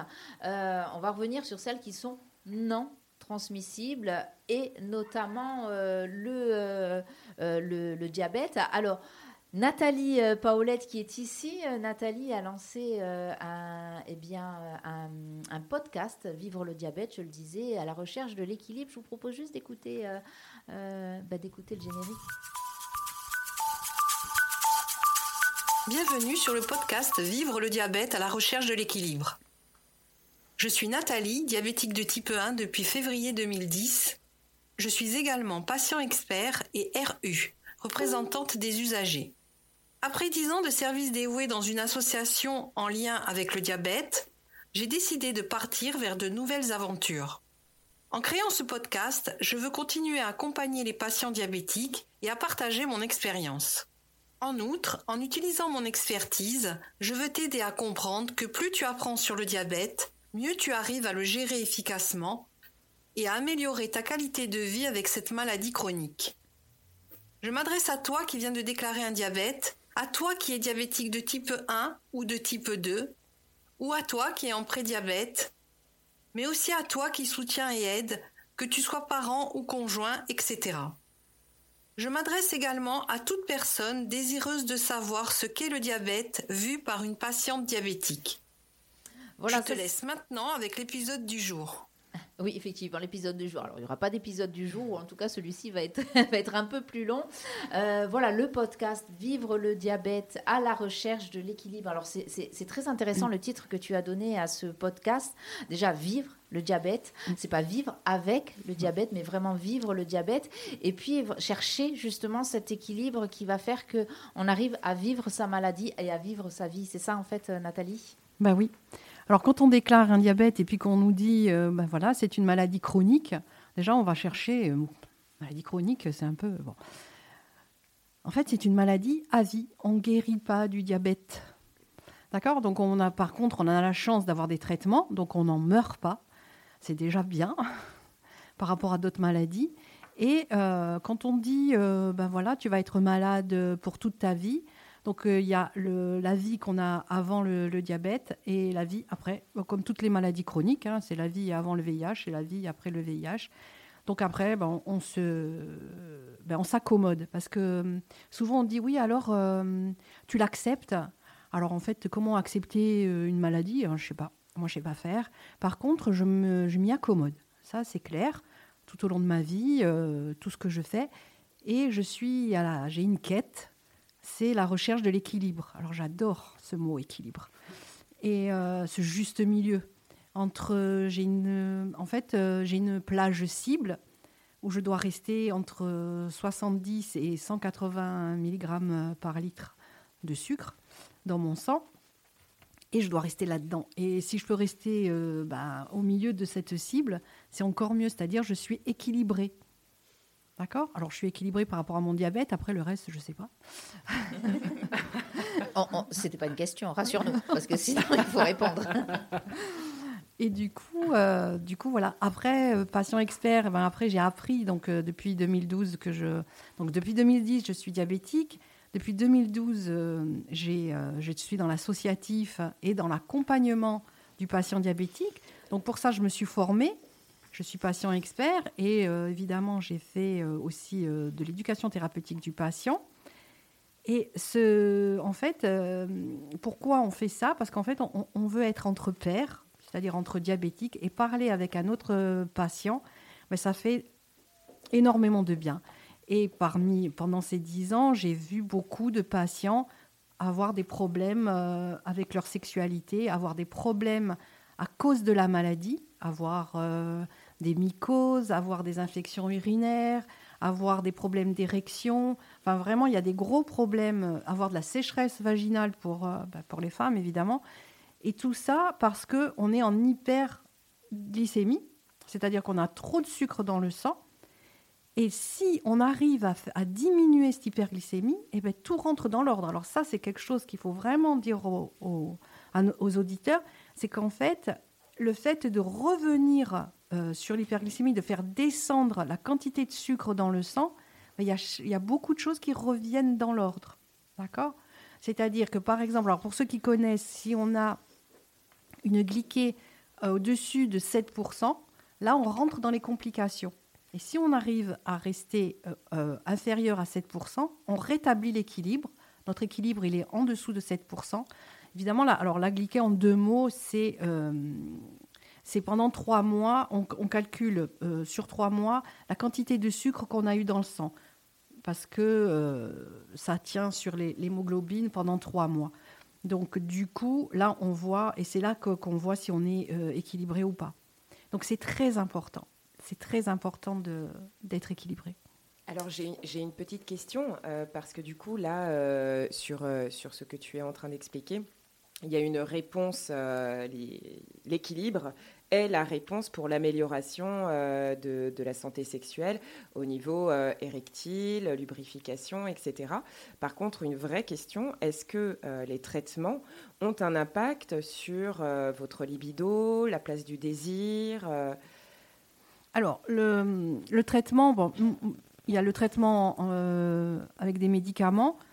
Je ne pense pas que les traitements touchent à quoi que ce soit par rapport à la libido. Après, la libido, c'est euh, je suis frustrée, euh, je suis mal dans ma peau, la libido est diminue. Donc, si je continue dans la même lignée, quel est le lien du coup entre la maladie chronique et la sexualité? Puisque là, tout ce que tu peux dire, sur la maladie chronique, on peut le rencontrer chez des personnes qui n'ont pas de maladie chronique. Alors oui, mais ce n'est pas le même pourcentage. D'accord. Les personnes qui ont du diabète, ils vont avoir une tendance, les personnes qui ne sont pas dans l'équilibre, comme on disait, c'est qu'ils euh, vont avoir une tendance à partir vers la pathologie. Ça veut dire que les nerfs et les petites artères qui, qui euh, sont dans le sexe, ils vont pas bien fonctionner. Donc, du coup, au niveau d'excitation sexuelle, de lubrification, d'érection, d'éjaculation et même de l'atteinte de l'orgasme chez les femmes aussi, oui tout ça, ça va être touché d'une façon plus importante chez les personnes qui sont diabétiques. C'est mécanique, c'est-à-dire que c'est important de le dire que c'est mécanique. C'est mécanique. Et puis alors là, on parle du diabète, mais dans la liste que je donnais là des, maladies euh, chroniques non transmissibles, euh, il y a ces fameuses maladies neurologiques et musculaires, notamment la sclérose en plaques, les céphalées chroniques, euh, la, la, démence fait partie aussi. Donc on peut imaginer que sexuellement parlant, ça devient compliqué de toute façon. Et puis il y a aussi ces fameuses maladies gynécologiques, urinaires ou rénales, qui euh, compliquent grandement, je, l'imagine, euh, la sexualité. On a parlé de l'endométriose et enfin, et enfin, c'est quand même une maladie dont on commence à parler parce que moi, je, connais des gens qui en souffrent depuis des années euh, et ben, chez qui on a mis un diagnostic très tard. Mm déjà, ça, alors qu'elles sont suivies depuis très longtemps. Euh, donc, et là, forcément, au niveau de la sexualité, c'est compliqué. Il y, a, enfin voilà, même l'incontinence urinaire, le fibrome utérin, on peut imaginer la douleur, hein, ne serait-ce qu'au moment de la pénétration. Donc voilà, il y a euh, effectivement, il y a des personnes qui n'ont pas de maladie chronique qui vont avoir des problèmes sexuels, et ça, peut-être qu'on pourra en parler dans une autre émission avec toi, Rosario. Mais là, euh, vraiment, on, on sait effectivement, il y a le côté mécanique déjà. On est plus sur quelque chose de mécanique là dans mm. ce qu'on parle. Et il y a aussi il y a aussi ce que disait Paul tout à l'heure, le psychotrauma aussi qui va générer des troubles et qui vont. Euh, mais du coup, que. Euh, pas que, non, mais juste par rapport aux mécaniques et aux psychiques. Euh, on prend l'exemple, par exemple, d'une personne qui a une pathologie euh, cardiaque et qui est sous traitement, euh, sous traitement bah, qui, qui, permet de rester en vie quand même. Hein. Là, c'est le cœur. Une fois, j'ai rencontré une personne qui, avait des problèmes euh, cardiaques et qui euh, avait du désir. Donc là, euh, sa libido était, comme on dit, au taquet, hein, mais qui, lors du passage à l'acte sexuel, ne pouvait pas avoir d'érection. Donc très vite dans sa vie, il, il a été voir son cardiologue pour lui dire bah j'ai ce petit souci euh, parce que j'ai le désir, mais je peux pas mécaniquement, ça marche pas. Et là, le médecin lui dit bon bah essayez peut-être euh, la petite pilule bleue, hein, euh, Cialis, Viagra, peu importe. Et il lui dit mais est-ce qu'il y aura des effets secondaires sur mes effets secondaires? Un premier traitement donne des effets secondaires, mais le deuxième traitement pour pallier aux effets secondaires va peut-être donner un effet secondaire. Et effectivement, cette personne euh, le, cardiologue lui a dit bah, effectivement, si vous prenez euh, du Viagra, du Cialis ou autre, euh, vous risquez quand même, de, au niveau de la maladie, de, créer des problèmes au niveau cardiaque. Donc, en gros, le patient qui souhaite avoir une, vie sexuelle épanouie, mais et aussi de rester en vie, bah, il a le choix entre guillemets entre la peste et le choléra. Donc après, là où va intervenir Rosario, c'est comment on peut aborder dans ces cas-là, quand tu ne veux ni la peste ni le choléra, que tu, mais que tu veux quand même avoir une vie sexuelle épanouie, est-ce que tu peux expliquer aux, personnes qui se poseraient la question comment euh, pouvoir jouir d'une vie sexuelle euh, positive lorsque euh, tu ne veux ni peste ni choléra? Alors là, c'est tout mon sujet. Et euh, quand on a des troubles sexuels, parce qu'on a une maladie chronique ou autre, ou pas, on a, ce que j'observe, c'est qu'il y a comme deux approches, en gros. L'un, c'est l'approche euh, plutôt médicalisée, celui qui va essayer de nous donner tous les moyens pour continuer à avoir des belles érections, une libido au top, une pénétration sans douleur et des éjaculations voilà, fantastiques. Et il a une nouvelle approche, Alors, qui est la mienne. Voilà, là déjà, euh, il faudra que tu m'expliques ce que c'est une éjaculation fantastique. Mais euh, oui, il y en a qui sont plus ou moins fortes, euh, voilà. c'est vrai, hein, parce qu'il y a des gens qui après sont complexés parce qu'ils oh, elle était petite mon éjaculation. Ah, chacun vit la sexualité à sa façon. Ou trop forte. Donc, hein. non, ce que je veux dire, c'est que c'est une partie de la sexualité d'avoir un rapport pénétratif et, et avec d'orgasme, avec beaucoup d'excitation sexuelle. Donc, une approche, ça va être de continuer à avoir ce type de rapport. Mais il y a une autre approche, vous l'avez bien compris, c'est plutôt le mien, où on réinvente notre intimité. Et je dis le mot intimité, parce qu'il n'y a pas que la sexualité, c'est-à-dire, et moi je suis plus vers la recherche de tous les plaisirs, c'est-à-dire le plaisir de la vie, le plaisir d'être, euh, de partager un moment à deux, d'être tout seul, de, de, s'aimer, d'être dans l'émotion, dans la vulnérabilité et de recréer une sexualité et une intimité différentes. Donc là, on est sur le désir et toujours l'imaginaire. On vient réfléchir, penser mm. et, de, et de voir la sexualité en dehors du corps euh, mécanique. Non, en dehors de la ah, maladie. Non, moi je ne travaille pas comme ça, c'est au contraire, on revient sur son corps. Ben oui, on se contacte son propre corps. Donc on travaille sur les, sens. sur les sensations qu'on vit et tout ce qui est agréable pour après pouvoir développer, aller plus loin. Mais quand, on, quand tu dis que tu veux créer, euh, une, réinventer une euh, intimité. Oui, ça veut dire sortir du script le script qui est déjà écrit, d'aller vers un script imaginaire, créé, qu'on crée soi-même. Qui ont expérimenté pendant des années ou pendant toute notre vie et qu'aujourd'hui, on veut changer ou on doit changer par rapport à la maladie qu'on vit. Et justement, créer, et, justement, on, créer quelque chose dans l'imaginaire On nous pose la déjà. question. on, nous pose la question. Vous êtes en train de dire que la maladie chronique peut être la cause d'un manque de libido. Et la maladie ou le traitement, ça dépend. Et pas dans le cas du diabète. Alors, la libido peut descendre, pardon, parce qu'il y a, parce que il peut avoir des rapports douloureux, parce que justement, il y a moins de sensibilité, donc euh, on peut aller vers la friction, il y a moins de lubrification, donc du coup le rapport il est moins agréable et du coup la libido descend derrière. C'est-à-dire qu'on a moins d'estime de soi, c'est-à-dire on se fait plus confiance. Euh, voilà. Et puis une chose aussi que je voulais dire, c'est que si par exemple on n'est pas malade, ok, et que on a ce genre de problème, mm. on se pose la question et on va vite faire faire une glycémie, d'accord pour voir si euh, on n'est pas, euh, pas en train de déclarer un diabète. Parce qu'en fait, c'est souvent quand on découvre une complication qu'on trouve euh, le diabète. soit une maladie cardiovasculaire, soit une cécité, tout ça. Et on se dit, bon, bon qu'est-ce qui se passe? Et en fait, vu que le diabète de type 2, attention, hein, c'est pas pareil que le type 1. Vu que le diabète de type 2 est une maladie sournoise qui arrive très lentement parce qu'on est en hyperglycémie petit à petit, puis qu'après, plus ça va, plus on est en hyperglycémie, c'est-à-dire qu'on a toujours du sucre dans le sang, euh, on arrive à une complication et c'est là que, hop, on dit Ah oui, mais pourquoi on a cette complication? Ben Parce qu'on est diabétique. Mmh. D'accord? Après, par rapport au diabétique de type 1, moi je suis diabétique de type 1, donc sur mon corps, j'ai une pompe à insuline collée, une pompe patch et j'ai un capteur de glycémie collé. D'accord? D'ailleurs, si vous regardez sur mes réseaux sociaux, j'ai une belle photo de mon ventre avec ces deux appareils. Et franchement, euh, ça peut. alors après, quand on est un couple, que ça fait longtemps, bon, ben, tout ça, ça, ça s'est appris. la personne est au courant. Mais quand on a une nouvelle relation et que voilà, euh, ben, il faut parler de ce corps qui est, euh, comment dire, euh, pas abîmé. Il est non, il est différent aux autres. Il est différent. Alors tout ça, on peut jouer avec. Enfin, je veux dire, franchement, il faut pas que ça soit, faut pas que ça arrête. Et puis je parle aux jeunes, aux jeunes hmm. diabétiques. Euh, qui ont peur bah, de montrer des il y, y, a des gens ils montrent pas hein, leur maladie hein, c'est alors c'est super important tout ce que tu es en train de dire parce que c'est super important de parler des aux médecins dès qu'on voit qu'on a des troubles, surtout que ça arrive une fois, ça arrive deux, trois fois, c'est pas grave, ça arrive tout le temps, c'est grave. Donc il faut parler à son médecin généraliste et dire j'ai des troubles, j'arrive pas à avoir d'orgasme, j'ai la sécheresse vaginale, j'ai des problèmes d'érection.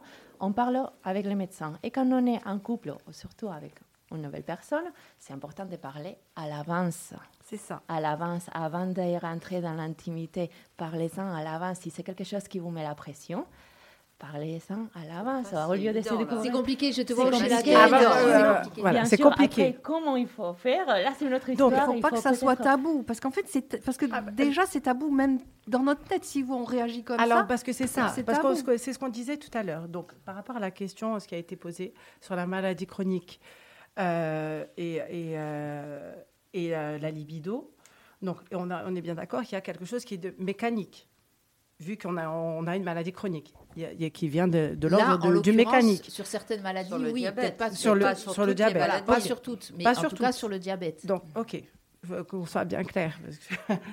Et euh, aussi, donc c'est mécanique par le traitement ou par la maladie en elle-même ou ce que le corps est en train de créer. Euh, mais dans la sexualité, on n'aborde on n'aborde pas la sexualité uniquement par le corps. Là, comme tu disais, ce qui est peut-être ce qui est difficile, c'est comme le corps change, il y a l'estime, la confiance, l'image de soi, l'image de soi. Donc l'image du corps, sa propre image, qui est remise en question. Donc on n'est plus sur de l'ordre du mécanique, mais uniquement sur de l'ordre, on peut dire, psychologique. Mhm. Et c'est là où je reviens sur la libido et le désir. Ça, c'est des choses sur lesquelles on peut intervenir de manière consciente, le désir, quand on crée des scénarios ou qu'on réinvente. Et là, maintenant, comment euh, tout ça, on peut le mettre en place en, se disant, OK, j'ai une maladie chronique qui va, qui qui, je vais vivre avec. Donc, c'est une nouvelle manière aussi de se voir, de, euh, de se comprendre, une nouvelle manière de communiquer avec soi, avec euh, cette maladie et comment je vais aborder ça dans ma vie, déjà en tant qu'individu, dans l'intimité, euh, dans l'intimité, alors avec un partenaire ou euh, une partenaire, mais aussi dans ce qu'on pourrait créer, parce que ce que tu disais dans la sexualité et dans la créer l'intimité, on n'est pas dans l'intimité, c'est pas forcément une pénétration, mhm. on est d'accord. Donc la sexualité est assez large mhm. dans la découverte du corps qui a été changé à cause de la maladie. C'est là où le désir, l'imaginaire, la création, c'est ce que tu disais. Pour moi, c'est ce que, c'est ce que je comprenais. Hein. Oui, on, pourra en parler aussi. Ah. oui, effectivement, l'imaginaire. Et c'est pour ça que. c'est de travailler. Euh, en préambule, je, je, parlais de la sophrologie, le fait aussi d'arriver à se détendre, d'arriver à se Oui, parce que c'est là où moi, enfin, dans, dans, dans mon expertise, où j'interviens, c'est tout le travail des sens, de travailler sur les cinq sens, mhm. Euh, de travailler sur le corps, l'image de soi, euh, la représentation du corps vis-à-vis -vis de soi, vis-à-vis -vis de l'autre et toute la pression que la société nous met euh, aujourd'hui, notamment à cause des tabous euh, et, et, ce manque d'information, puisque euh, très peu de personnes lambda parlent assez aisément de la sexualité ou de la maladie ou du corps ou d'image de soi. On dit, ça se voit pas, on va bien, tout va bien, on sourit, on est impeccable. Non, faux. Oui, enfin, en plus, oui, les maladies euh, chroniques souvent ne se voient pas. Hein, majoritairement, ne, elles ne, se, voient pas. Donc tout ah, va bien, génial. Roulant, ça oui, se voit voilà. pas. Voilà, c'est vraiment, c'est handicapant. Toutes les maladies chroniques sont handicapantes. Il y a quand même certaines maladies chroniques lourdes Là, qui va euh, amener à ne même plus poser la question sur la sexualité. Mhm. Euh, donc comment on fait là? Comment ah bah, bah, comment on fait, Parce que c'est quand même une réalité. Euh, dans l'échelle des maladies chroniques, il y a quand même des maladies très très lourdes qui vont euh, inhiber complètement euh, le désir, l'estime de soi, comme dit Nathalie. Et à s'empêcher soi-même et de se dire, hop, j'arrête ça. C'est ça. je me consacre sur moi, juste une chose, c'est que quand on est malade chronique, si je peux donner un petit conseil, c'est apprendre sa maladie plus on apprend sur sa maladie, mieux on la gère. Mais on va tout gérer, tout gérer. Mais apprendre ce qu'est la maladie, mais vraiment quoi, même euh, scientifiquement, enfin vraiment. Et, du coup, apprendre à se connaître puisqu'on la vit en plus, et se rapprocher aussi de l'associatif, des patients, enfin des pères. Hein, euh, de la communauté. Voilà, de la communauté, qu'elle soit sur les réseaux sociaux, parce qu'il y a des grosses communautés. Pas, alors, c'est pas le cas, euh, c'est pas aussi facile, entre guillemets, hein, quand je dis facile, euh, pour toutes les maladies. Il y en a une qu'on n'a pas citée, qui est la, qui est la dépression chronique.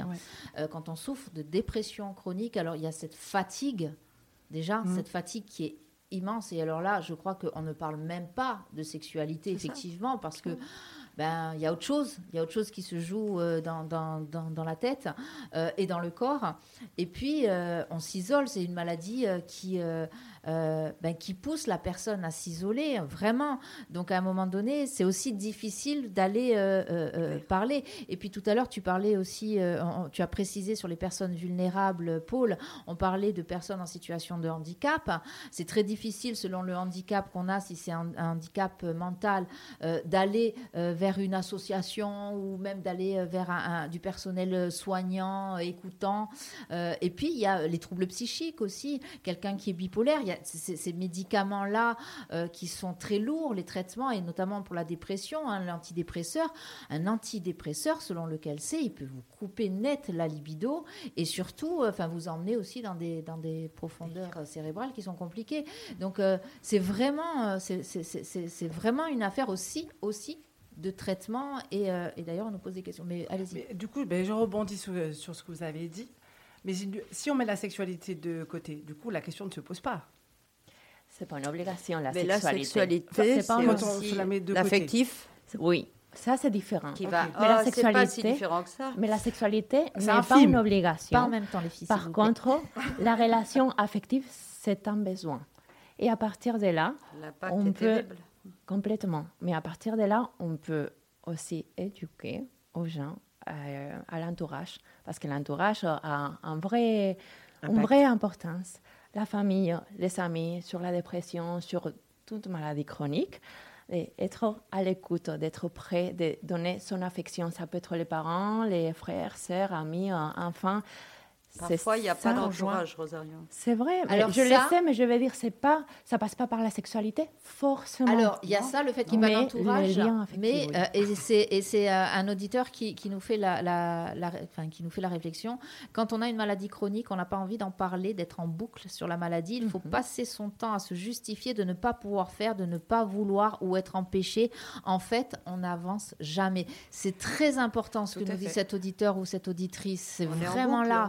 Et là, on parle beaucoup de ses limites, de ce qu'on n'a pas envie de faire, de ce qu'on ne peut pas faire, de ce qu'on ne pourra plus jamais faire. OK, là, on est en train de rester dans le négatif. C'est une prise de conscience, c'est dur à porter, c'est dur à accepter, ça prend beaucoup de temps. Mais, ce que dit cet auditeur, c'est de devoir se justifier. Oui, et d'en parler tout le temps. D'en parler tout le temps, c'est un poids aussi. Donc c'est normal de vouloir s'en sortir. Ça, on parle des désirs. C'est pas que les désirs sexuels dans la vie, c'est les désirs de, qu'est-ce qui nous motive, quel élan on a. donc, donc allez voir les médecins. Faites-vous vous accompagner par des thérapeutes. Si vous avez besoin de prendre des médicaments pendant une période de quelques mois, quelques années, allez-y. Faites confiance aux médecins, au personnel soignant. Parlez-en si vous avez envie. Si vous avez envie de faire d'autres choses, allez vous poser et posez-vous la question. Ok, je ne peux pas faire ci, je ne peux pas faire ça. Ce sont vos limites. Vous connaissez vos limites. Maintenant, allez chercher ce que vous pouvez faire, ce qui vous donne envie, ce que vous fait vivre, ce que vous fait vous sentir important dans la vie et que vous, vous avez toujours la capacité de faire. Donc, rester dans le positif. Oh, ok, il y a un gros poids, il y a des gros limites aujourd'hui, mais on peut aller plus loin et dire qu'est-ce que je peux faire? Et Nathalie, je pense que tu es un exemple parce qu'aujourd'hui, tu fais de ta maladie une force. C'est ça. Et bravo. J'en ai fait mon travail, j'en ai fait une force. En fait, c'est bon, quoi. Ben, on a une maladie chronique, et ben on l'a. Enfin, je veux dire, faut, faut arrêter de se dire mon Dieu, je suis malade, je suis malade. Alors après, on le disait, il y a maladie Tout dépend. il faut passer par là. Il faut passer par la peine. Il faut passer par la tristesse. Il faut passer par la. C'est un deuil, exactement. Ça prend du temps. Ça prend des donnez-vous, années. Donnez-vous le temps. Faites-vous accompagner vraiment. Et ça prend des années, mais si, vous, si on est bien accompagné, ça peut prendre beaucoup moins de temps. Donc la vie passe très vite. Allez chercher des bons thérapeutes qui vous accompagne dans l'acceptation et à partir de là à revivre avec la nouvelle vie que vous avez aujourd'hui. Ou des personnes qui ont la même maladie. Aussi, oui, mais ça c'est hyper important. C'est thérapeutique de discuter aussi. avec euh, avec le, Ça permet de dédramatiser. Son père. Enfin, je veux dire euh, quand on est en face, euh, même sur des maladies comme le VIH, après le malade chronique, il est très résilient. Enfin, Peut-être que là, je parle un peu de moi, mais on, est obligé, quoi. Je veux dire, c'est. Mais comment faire autrement? Moi, je dis toujours, euh, je suis malade, mais en bonne santé. Voilà. Après, euh, moi, quand j'ouvre mes fenêtres, que je vois d'abord où on vit déjà, c'est extraordinaire. Regardons d'abord ce que nous avons avant de regarder ce qu'on n'a pas. Euh, alors, on se plaint, on alors Sylvie, on va laisser réagir Sylvie. C'est merveilleux tout ce que tu dis, mais tout le monde n'a pas ta force de caractère. Complètement. Euh, et, là, euh, ça devient difficile quand même. Euh, beaucoup de gens vivent avec des maladies chroniques que les gens ignorent, que l'entourage peut ignorer. Alors, je ne parle pas là de VIH spécialement. Hein. pour autant, tout le monde n'a pas les mêmes ressources. Alors, Rosario dit il faut se faire aider, mm. oui. Peu vont faire la démarche de se faire aider, malgré tout. La grosse difficulté, c'est faire le premier pas. C'est ça. Et puis, enfin, juste le il faut, pour déculpabiliser aussi les personnes qui nous écouteraient et qui sont un petit peu euh, hors euh, champ euh, du suivi thérapeutique, psychologique, psychiatrique, etc., etc. je vais dire encore une fois, le patient, la personne atteinte de maladie, quelle qu'elle soit, et chronique notamment, n'est pas obligé et a le droit de ne pas vouloir être suivi ou rentrer dans un schéma euh, thérapeutique, euh, etc. Euh, ce qu'il faut, nous, notre devoir association, que ce soit via les réseaux médiatiques, enfin numériques, etc., bon, c'est d'apporter suffisamment d'informations à l'auditeur, l'auditrice, pour qu'elle ait le choix et lui dire que les choses, elles existent, que quand il ou elle sera prêt, pourra y aller, ou jamais. Encore une fois, il faut laisser la personne euh, complètement libre par rapport à euh, ses, choix et qu'il n'y a pas de euh, schéma type, de parcours type, et que nous, justement, on est là pour aussi s'adapter aux besoins de chacun et de chacune. Et ce doit être la force du réseau de santé. Euh, de s'adapter à l'individu, en fait. Et, et, je rebondis sur quelque chose qui a été dit euh, sur euh, la sexualité. certains n'ont pas de sexualité. Alors ça peut être un choix, hein. on sait que l'orientation de la sexualité existe et c'est très bien, il n'y a pas de souci. En revanche, il y a des personnes qui ne vont plus avoir de sexualité parce qu'en quelque sorte, elles elles baissent les bras, quoi. Donc elles en font une force.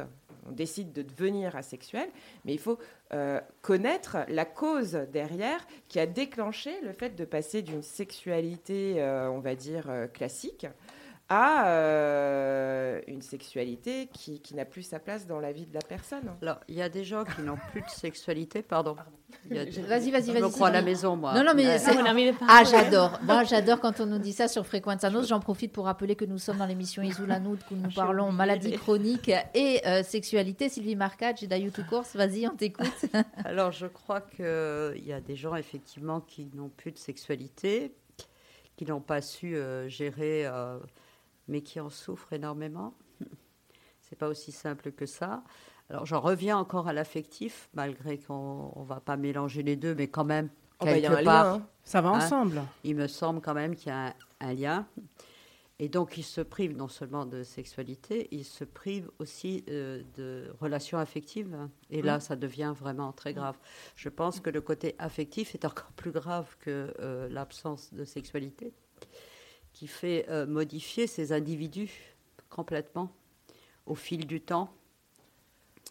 Et comme dit Paul, on ne peut pas obliger les gens, malgré qu'on conseille, on ne peut pas obliger les gens euh, à aller voir des thérapeutes. C'est très très compliqué.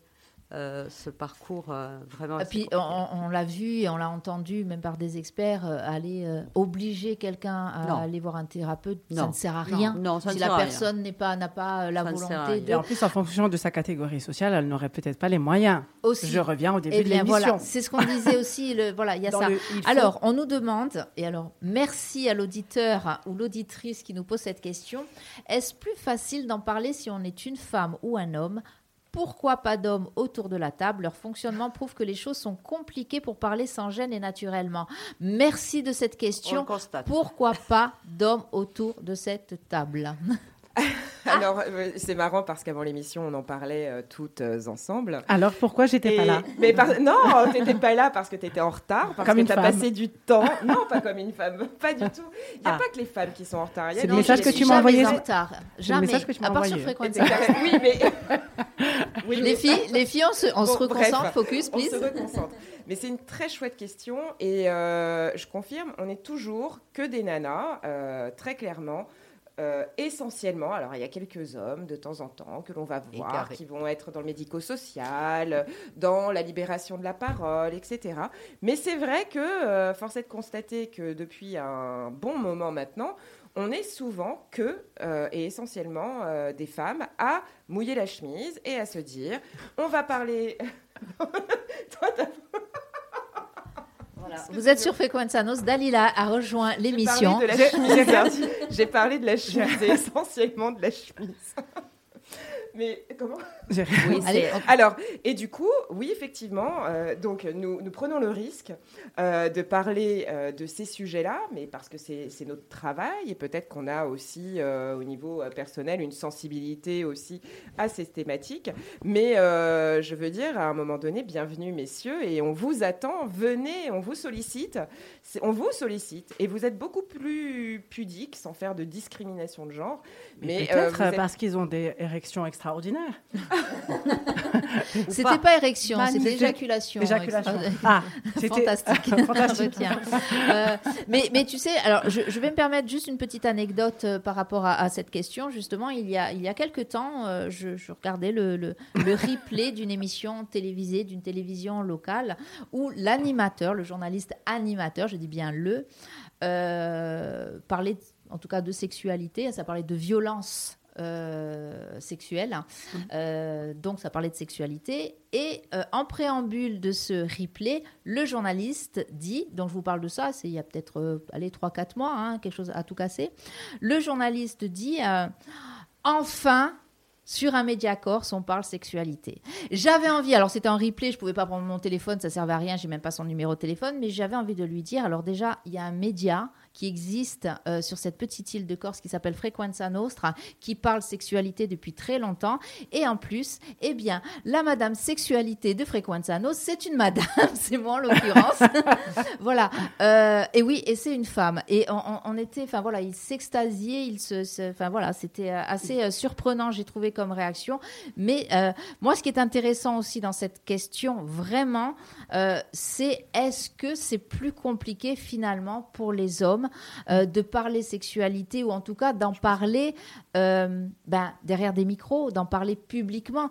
Je ne parle pas dans un cabinet euh, d'un thérapeute ou voilà éventuellement aller auprès de patients experts, d'associations de patients experts, mais là de venir témoigner. Je le disais en préambule de cette émission, c'est compliqué et, je l'ai vu en préparant cette émission, des personnes qui oui je viens, non je sais pas, ouais mais il faut parler de moi, mais parler de sexualité, voilà il y a une hésitation de la part des femmes. Euh, allez, j'ai contacté juste deux hommes. Ça a été non de suite. Et ce n'est pas, euh, quand je dis ça, ce n'est pas à charge. C'est vraiment la question qu'est-ce qui fait que, messieurs, vous n'osez pas. Alors, si vous nous écoutez et que vous avez une réponse, nous sommes sympathiques et souriantes. Alors, sympathique, oui, mais je pense que ça peut faire peur. Je pense que ce plateau peut faire peur aux hommes aussi. Et pourquoi Je ne sais pas. Je ne sais pas. Je dis ça comme Je veux dire, on parle de choses terribles. Encore une fois, il faut arrêter les délires. On, en ce moment, vous allumez la télé. Moi, ça fait sept ans que je ne regarde plus la télé. C'est un choix et il est assumé. Mais par contre, je sais que quand, vous, quand on allume la télé, surtout en ce moment, je veux dire, on ne parle que de choses tragiques, terribles, etc.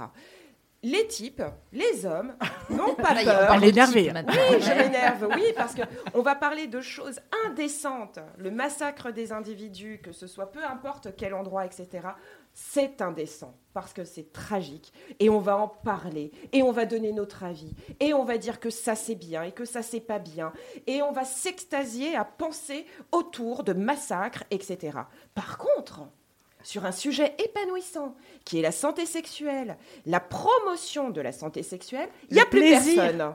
Les plaisirs, etc. Ne dis pas il n'y a plus personne parce que nous, nous sommes là. Tu sais que j'exagère toujours. Mais je sais. en gros, c'est ça. En gros, c'est ça. Et eh ben, c'est pas plus indécent de parler de santé sexuelle que de parler des massacres qu'il y a en ce moment. Non, on, va, va pas, on va pas, on va pas polémiquer là-dessus et, et c'est pas le sujet en plus de, l'émission. On rappelle, on va parler des maladies chroniques. On va faire une petite pause musicale. Je pense que Paul a besoin d'aller euh, boire un café. boire un café. Alors le café peut-être pas. On va peut-être prendre une camomille, Paul. C'était pas le cognac à une époque. Alors écoutez, je, je, vous propose d'écouter Queen. Euh, on reviendra après. Je vous mm. expliquerai pourquoi j'ai choisi euh, ce morceau toi, tu, voilà, toi, tu sais, euh, Nathalie, j'ai découvert ça. Alors, on en discutera. On, écrit, on écoute, pardon, We Will Rock You. Ça tombe bien ah, après. Allez. Yes.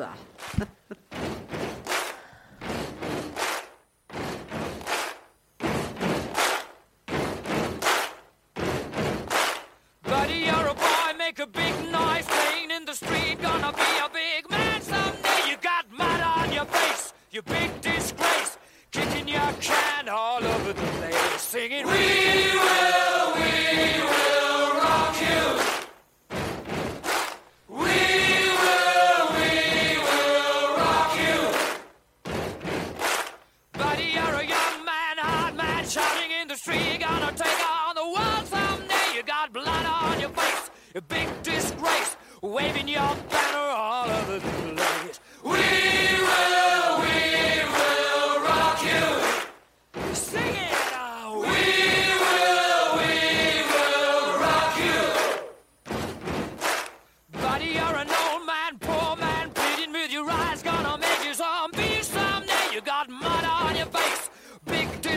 Somebody better put your bag into your place.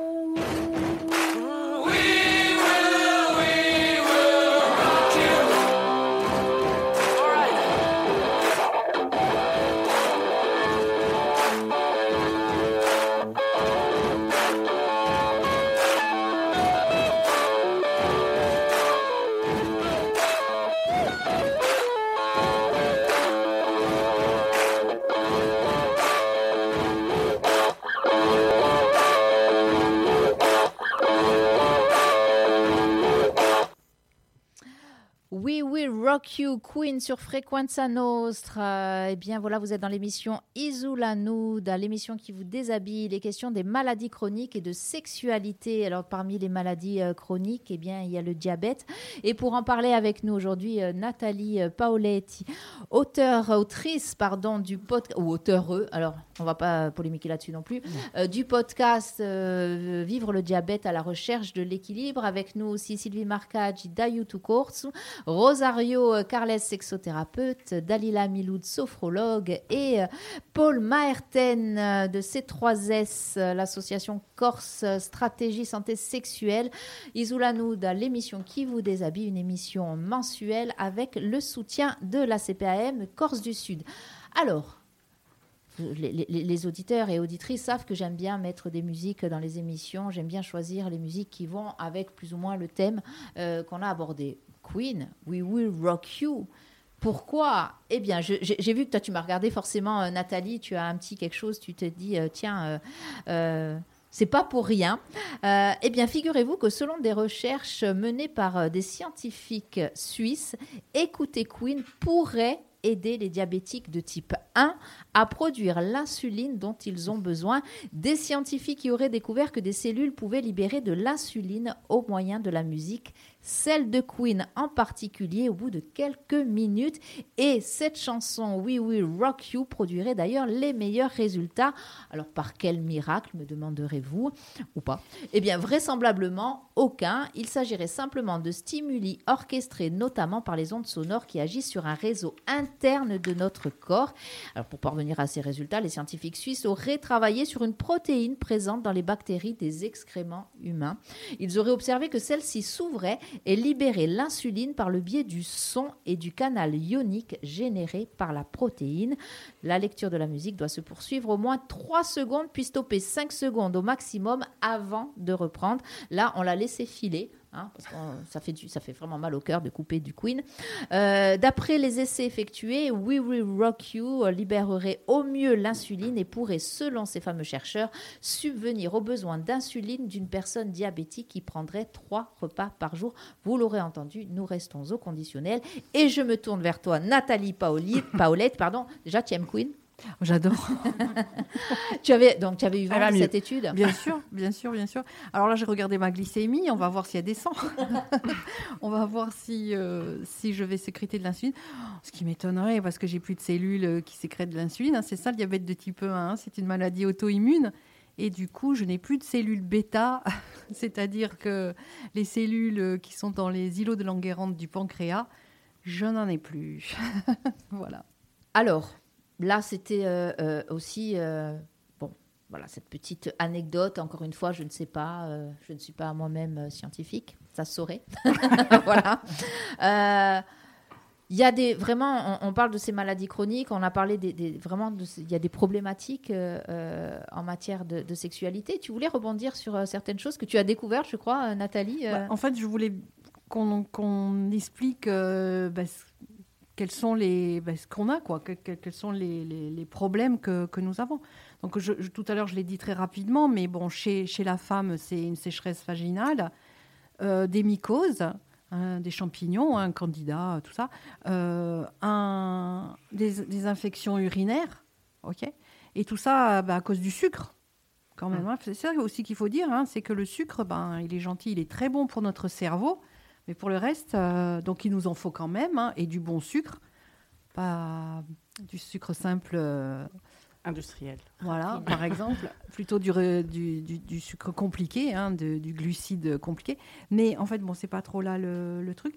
Et. Euh, et chez les hommes, donc j'ai découvert évidemment des problèmes érectiles, euh, et euh, des problèmes d'éjaculation, d'érection et une, une, éjaculation rétrograde, parce que si ça leur arrive, qu'ils sachent ce que c'est, au lieu d'être éjaculé, le sperme est propulsé dans la vessie. D'accord? Donc tout ça, tout, ça c'est dû toujours à cette fameuse hyperglycémie. Et donc, pour y remédier, un équilibre alimentaire, de l'activité physique, évidemment un traitement euh, médicamenteux. On est sur le, sur le trépied du diabète. Le traitement l'équilibre alimentaire et l'activité physique. Et du coup, on, fait descendre euh, l'hyperglycémie. Alors, des fois, on me dit, oui, mais quand même, euh, moi, j'ai envie de manger ci, j'ai envie... Alors, vous avez envie de manger, très bien. Après manger, qu'est-ce qu'on fait? On va se balader. On va faire le ménage. On va faire une activité physique, parce que l'activité physique, c'est pas du sport à outrance. Hein. c'est je fais quelque chose qui va faire que je vais au moins 30 minutes, voire 45 minutes, qui va faire descendre le sucre dans le sang. Mmh. Et du coup, éviter cette hyperglycémie. Et ça, c'est pas que pour les diabétiques. Mm. D'accord? Parce que. On peut faire une petite sieste qu'on appelle crapulose aussi C'est de l'activité physique Alors, alors ça, c'est extraordinaire. Moi, je tombe en hypo à chaque fois. C'est-à-dire qu'en fait, je, c'est une activité physique et euh, en fait, euh, le sucre il descend tellement que. Oui. Ah, juste milieu. Voilà. Il faut un juste milieu. On parle toujours d'équilibre. C'est ça, c'est toujours l'équilibre. Il euh, faut toujours tendre vers cet équilibre. Et, et, le fait de dire que tout le monde doit faire euh, de l'activité physique et manger équilibré, euh, parce que plus on mange, de, toute manière, dès qu'on mange, le pancréas, il envoie de l'insuline. Et à force, à force d'envoyer de l'insuline, et eh ben, le pauvre pancréas, il n'en peut plus. Mhm. Et l'insuline diminue. D'accord? Et on fait de la résistance à l'insuline. OK. Donc, du coup, franchement, si vous voulez. Alors, le diabète de type 2, c'est vite. Ok, on est même si on a des risques. Alors, je fais un peu de prévention, excusez-moi. Hein. Nous sommes là pour ça aussi, euh, Nathalie. si on a euh, des risques, des facteurs de risque, c'est-à-dire une hérédité, des parents diabétiques, un surpoids, mmh. euh, on mange pas très très bien, mmh. on fait pas d'activité physique, tout ça, c'est des risques. Une hypertension, euh, un, tour de taille élevé, avoir eu une grossesse avec un gros bébé ou du diabète gestationnel, tout ça, c'est des facteurs de risque. Ce qui ne veut pas dire qu'on va être diabétique à l'âge de 50 ans. Mais Heureusement. oui, mais on peut l'éviter. On l'évite avec, un, avec une vie saine, un équilibre alimentaire et une activité. Plus de sédentarité. Arrêtez, sortez, Je me souviens qu'une fois, tu m'as dit, toi, ce qui te sauve, c'est le, fait que tu bouges. Je remercie, parce qu'on aime beaucoup les cochonneries sucrées. Euh, eh ben, après la cochonnerie sucrée, après le kiff, on fait du sport. Mais après, kiff. la question aussi qu'il faut, qu'il faut se poser aussi, c'est pourquoi on a envie de manger euh, la cochonnerie sucrée, quoi. Ah, très bonne question. Le sucre, c'est de l'addiction. Ah, c'est ça. Et c'est fait exprès. Ils nous le mettent de partout pour qu'on revienne. Euh, oui, mais après, après nous ne sommes pas obligés de le consommer. Non, mais c'est inconscient. Alors, c'est inconscient, mais maintenant qu'on en parle, ça devient inconscient. Non, mais attends, euh, le truc, c'est ça que, je cherche de, à comprendre. Le truc, c'est qu'en fait, ça, ça, va sécréter une hormone dans notre cerveau, l'hormone du bonheur. Oui. Et du coup, nous, qu'est-ce qu'on veut? Bah, C'est du bonheur. Donc, Alors, le bonheur, bah, du coup, comment Il est où le bonheur? Il est là. Ah oui. et du coup, euh, le bonheur, par exemple, euh, moi, je ne fais pas d'addiction sur les produits sucrés, industrialisés. Par contre, je travaille sur un équilibre, un mode de vie équilibré. C'est ça. C'est qu'est-ce que je remplis quand je mange. C'est ça. Et du coup, qui vient remplir ce manque que je, vais, que je ne vais pas chercher ailleurs. Alors, que je pourrais les retrouver, par exemple, dans ma, barre chocolatée, par exemple, que je suis à l'aéroport, que j'attends Non, là, tu es à l'aéroport. Voilà, mais même quand c'est à la maison, etc., euh, je l'ouvre parce que j'aime le goût, parce que ça me fait plaisir, je ne cherche pas à C'est le plaisir. je ne cérébralise pas la chose. Euh. Hmm. Mais on s'éloigne du sujet ah, euh, d'aujourd'hui, qui est les maladies chroniques et la sexualité. Mais on pourra parler de... C'est prévu d'ailleurs, on, ah, en parlera après avec Paul à la fin de l'émission. Paul, tu voulais réagir oui. pardon. Oui, oui, parce que pour retourner au sujet, euh, on parle de santé sexuelle, de sexualité. On n'a pas encore abordé euh, la santé reproductive et euh, ce que tu disais tout à l'heure par rapport au diabète gestationnel. on est vraiment au cœur de la santé reproductive, mais pas que dans le cadre du diabète. justement, pour des, auditrices qui, qui seraient atteintes d'une maladie chronique et qui souhaiteraient avoir accès à la maternité, à la grossesse, etc Qu'est-ce qu'on peut, euh, là je m'adresse à Rosario, euh, quelles sont, quelle, aide on pourrait apporter à ces personnes qui se posent la question de la maternité parce qu'elles sont dans une situation euh, de maladie chronique? Là tu parles du diabète non, non, de maladie chronique en général. Parce que finalement, peut-être que certaines femmes passent à côté de, de, Là, je pense qu'il faut voir de quelle maladie on parle parce que c'est vraiment très spécifique.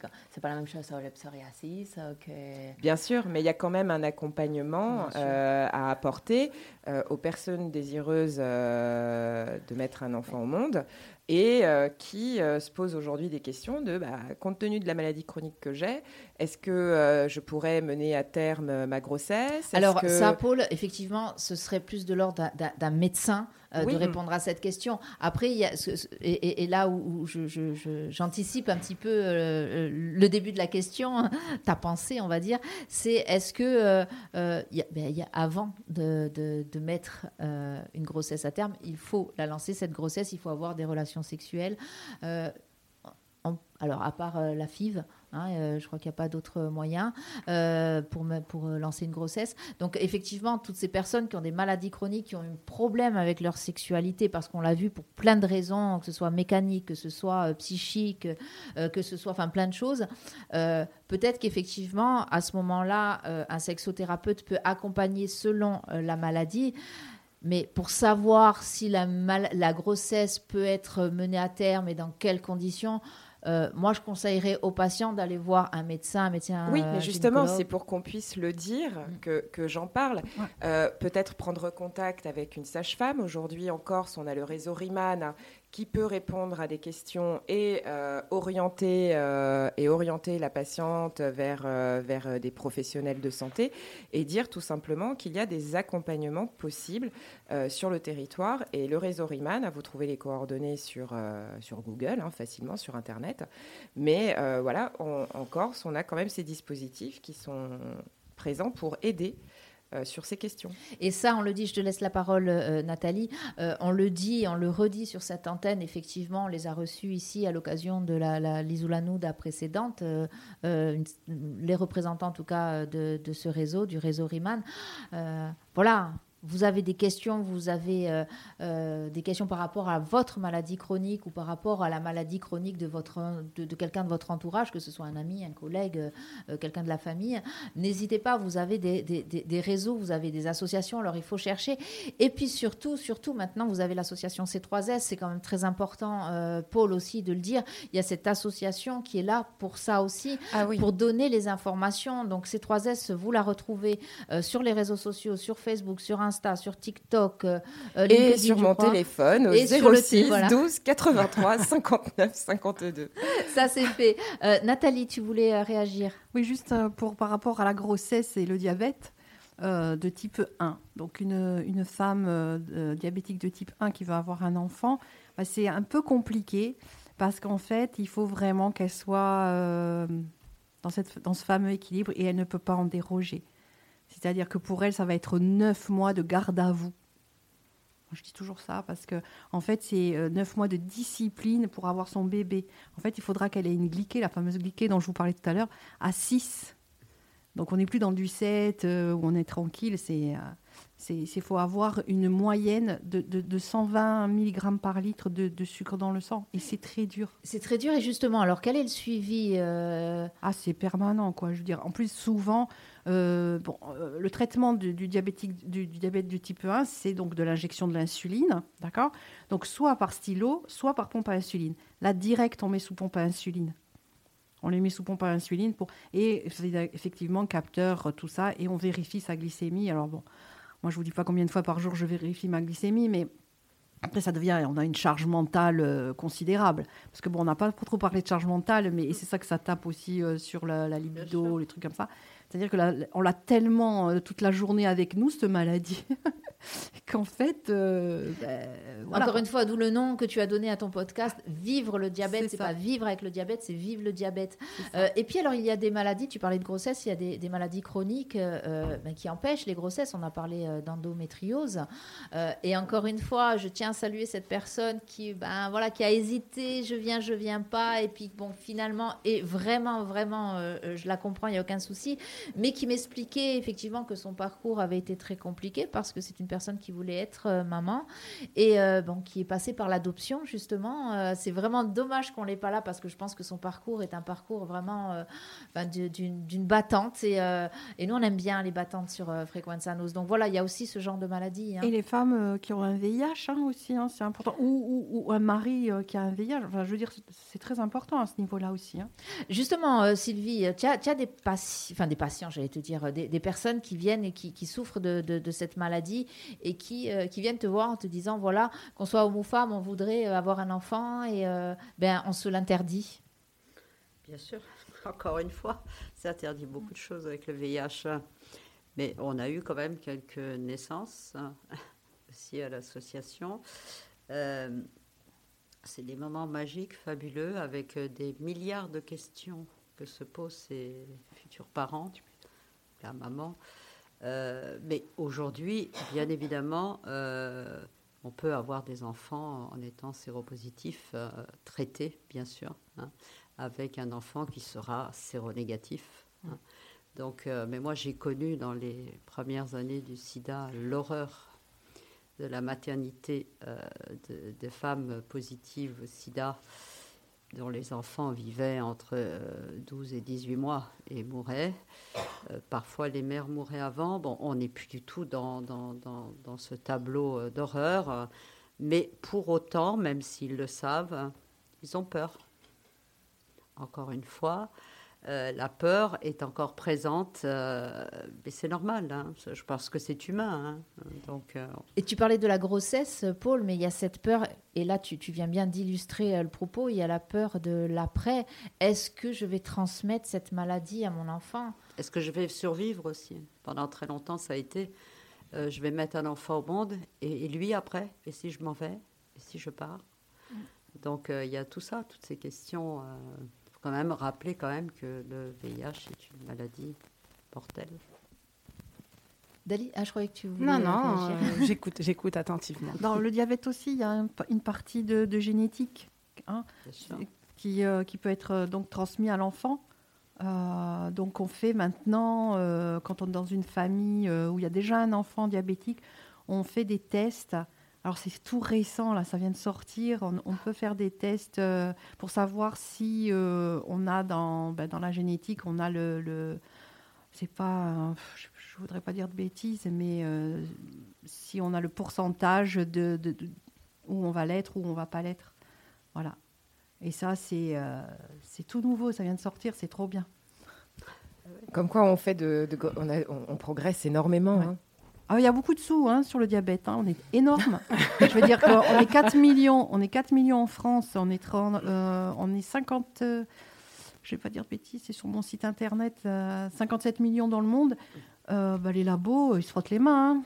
Oh, bah les labos, oui, se, se frottent souvent les mains. Et les acteurs de terrain un peu moins. Mais.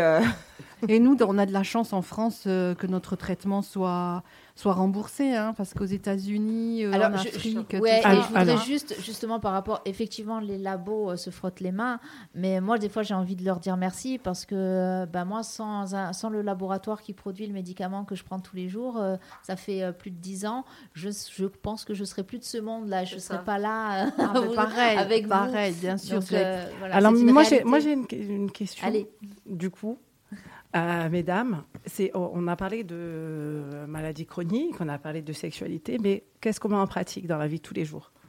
Qu'est-ce qu'on fait? Ok, je suis ok pour l'équilibre, mais l'équilibre, ça se trouve comment? Et les limites, elles se posent comment? L'imaginaire, il est comment? Euh, Les libertés, jusqu'où vont nos libertés? Et comment nous, aux auditeurs, on peut transmettre euh, ben, toutes les informations qu'on a données ce matin? Qu'est-ce qu'on peut mettre en pratique dans la vie de tous les jours? Moi, je suis sophrologue. mon travail il est euh, orienté euh, sur euh, le corps, les ressentis physiques, émotionnels. je vais travailler avec le souffle, je vais travailler avec les mots, bien sûr. Mais donc, je vais travailler de manière technique. Le souffle, la respiration, une respiration contrôlée, travailler sur une visualisation pour améliorer l'image de soi, l'estime, la confiance. Oui. Ah, oui, alors oui, c'est bien. Ah mais euh, alors moi, j'invite les gens à, venir hein, en consultation chez moi pour améliorer leur qualité de vie. Il faut les déjà les amener à cette culture de la sophrologie. Enfin, je dis la sophrologie, ça, euh, comme euh, n'importe quel autre métier, puisque nous sommes des accompagnants. Qu'est-ce que moi aujourd'hui, je sais que je peux apporter ça. C'est très important parce que tu as un peu anticipé la question ah. euh, d'un auditeur ou d'une auditrice qui nous demande que pourriez-vous autour de cette table apporter comme solution novatrice pour nous tous sans passer par des dispensaires, groupes de parole ou autres trucs qui nous stigmatisent plus qu'autre chose? Le dynamisme complémentaire que vous déployez aujourd'hui devrait nous amener à des trucs en plus présentés jusqu'alors par les institutions. Donc on voit, il y a plein de choses dans cette question quand même. Hein. Euh, euh, j'espère que je réponds un, petit peu à cette question, mais euh, ce qui est une réalité, qu'est-ce qu'on met en pratique? Moi, je vais travailler notamment le souffle, le souffle profond, travailler l'ancrage, travailler le bassin pour redynamiser toute cette énergie intérieure et pour l'équilibrer aussi, pour pas que ça reste coincé euh, dans, dans, un, dans un organe, par exemple. Et euh, d'être beaucoup plus souple avec euh, soi-même, beaucoup plus souple dans son corps, dans sa manière de penser, mais tout ça à travers.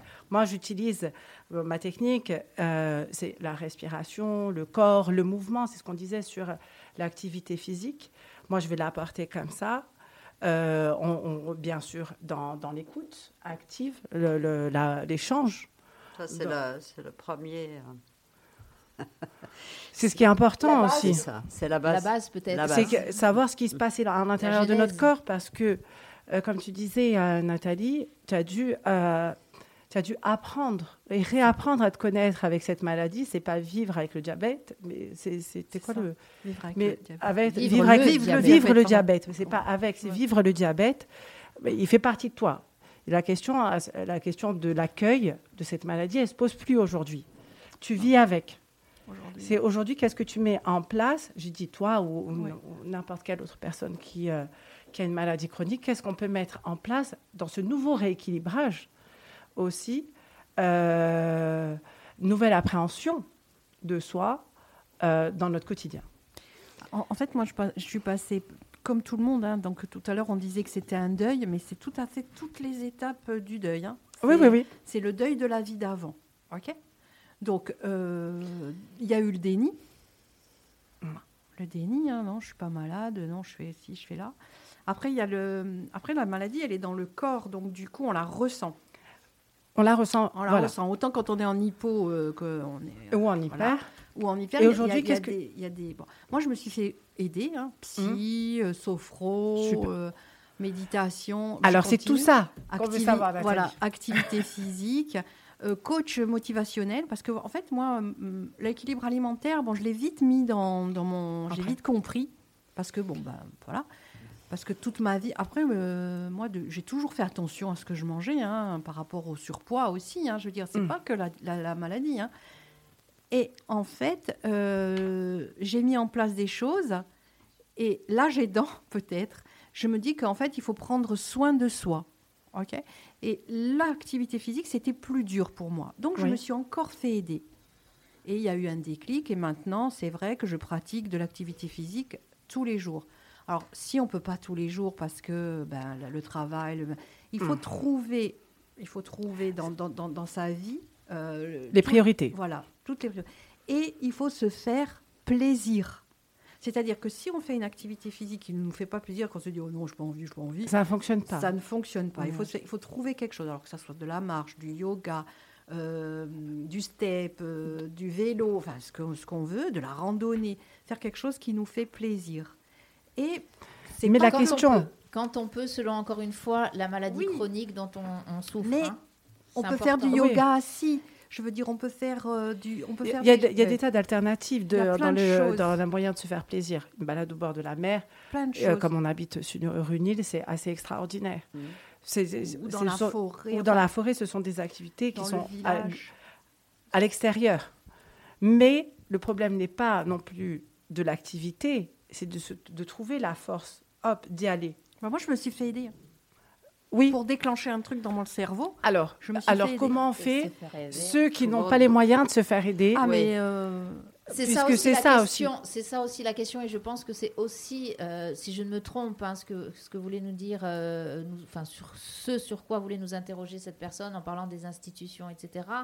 C'est que oui, il existe des moyens, et vous venez d'en parler euh, terriblement bien, pour se faire accompagner. Ces moyens-là ont un coût. Ces moyens-là ne sont pas pris en charge par le système de. Alors, pas. Ben, sophrologue, non. Non. Euh, psycho, euh, sexothérapeute, non. Il euh, y a, y a plein de choses. Alors... Mais nous, association de terrain, c'est ça. quand même. On est là, au milieu. alors, non professionnel, entre guillemets. Mais on est là aussi pour aider les gens, les écouter face à une thématique. Alors nous, bien sûr, on est centré sur le VIH. Maintenant, quelqu'un qui arrive à l'association et qui a un problème autre, on va pas le mettre dehors on va aussi l'écouter, hein, parce que l'écoute, mm. euh, pour moi, est la clé de, démarrage. Hein, voilà, c'est le starter euh, qui va. Pour autant, euh, pour répondre à cet auditeur, malheureusement, on n'a pas de solution miracle. C'est plein de petites choses. Les professionnels, les associations, les institutionnels, le, milieu médical, c'est pas tous. Voilà. Et, Paul, oui, non, non, Paul a une, une Parce que y a, derrière la question, enfin, je, crois, hein, j'espère ne pas me tromper, mais euh, là récemment, il y a quelques semaines, quelques mois, il y a eu euh, donc euh, un colloque à Corté organisé par l'agence régionale de santé de Corse autour de One Health, qui veut dire donc en français une seule santé en fait. Euh, One Health, c'est un protocole qui vise en gros à promouvoir une approche pluridisciplinaire et globale des enjeux sanitaires. En gros, pour ne pas rentrer dans des détails institutionnels qui n'intéresseraient pas non plus euh, grand monde à l'heure qu'il est, euh, simplement pour répondre, en fait, il faut que nous, acteurs de terrain, encore une fois, les associations, les libéraux, les professionnels de santé, on travaille de façon pluridisciplinaire. Nous, au niveau de, c'est pas pour mettre encore une fois en valeur ces trois S, mais on s'est posé la question et on a réfléchi à ce genre de questions et on a créé une euh, cellule scientifique dédiée aux huit champs de la santé sexuelle pour justement améliorer les parcours euh, des personnes issues de la société civile. Alors pas forcément les patients, pas forcément les malades, mais de manière générale, les personnes issues de la société civile, où on a autour euh, de, cette cellule scientifique des médecins, donc on a la caution médicale, c'est très bien, mais pas que. On a des patients experts, on a des représentants des usagers, on a des personnes du médico-social, on a des personnes qui, qui, vont être libéraux, euh, santé sexuelle, sexologues, etc., pour justement apporter une plus-value sur le terrain. On est encore à l'étape de recherche, mais petit à petit, on améliore ce parcours et on n'est pas tout seul. Il y a beaucoup d'autres euh, structures institutionnelles ou associatives qui, qui, contribuent. Mais je pense que nous, notre ancrage à tous, là, autour de la table et ailleurs, c'est de pouvoir travailler ensemble. Et encore une fois, on dit que euh, on ne peut pas accéder à une sophrologue ou une sexologue euh, parce que euh, ça coûte cher.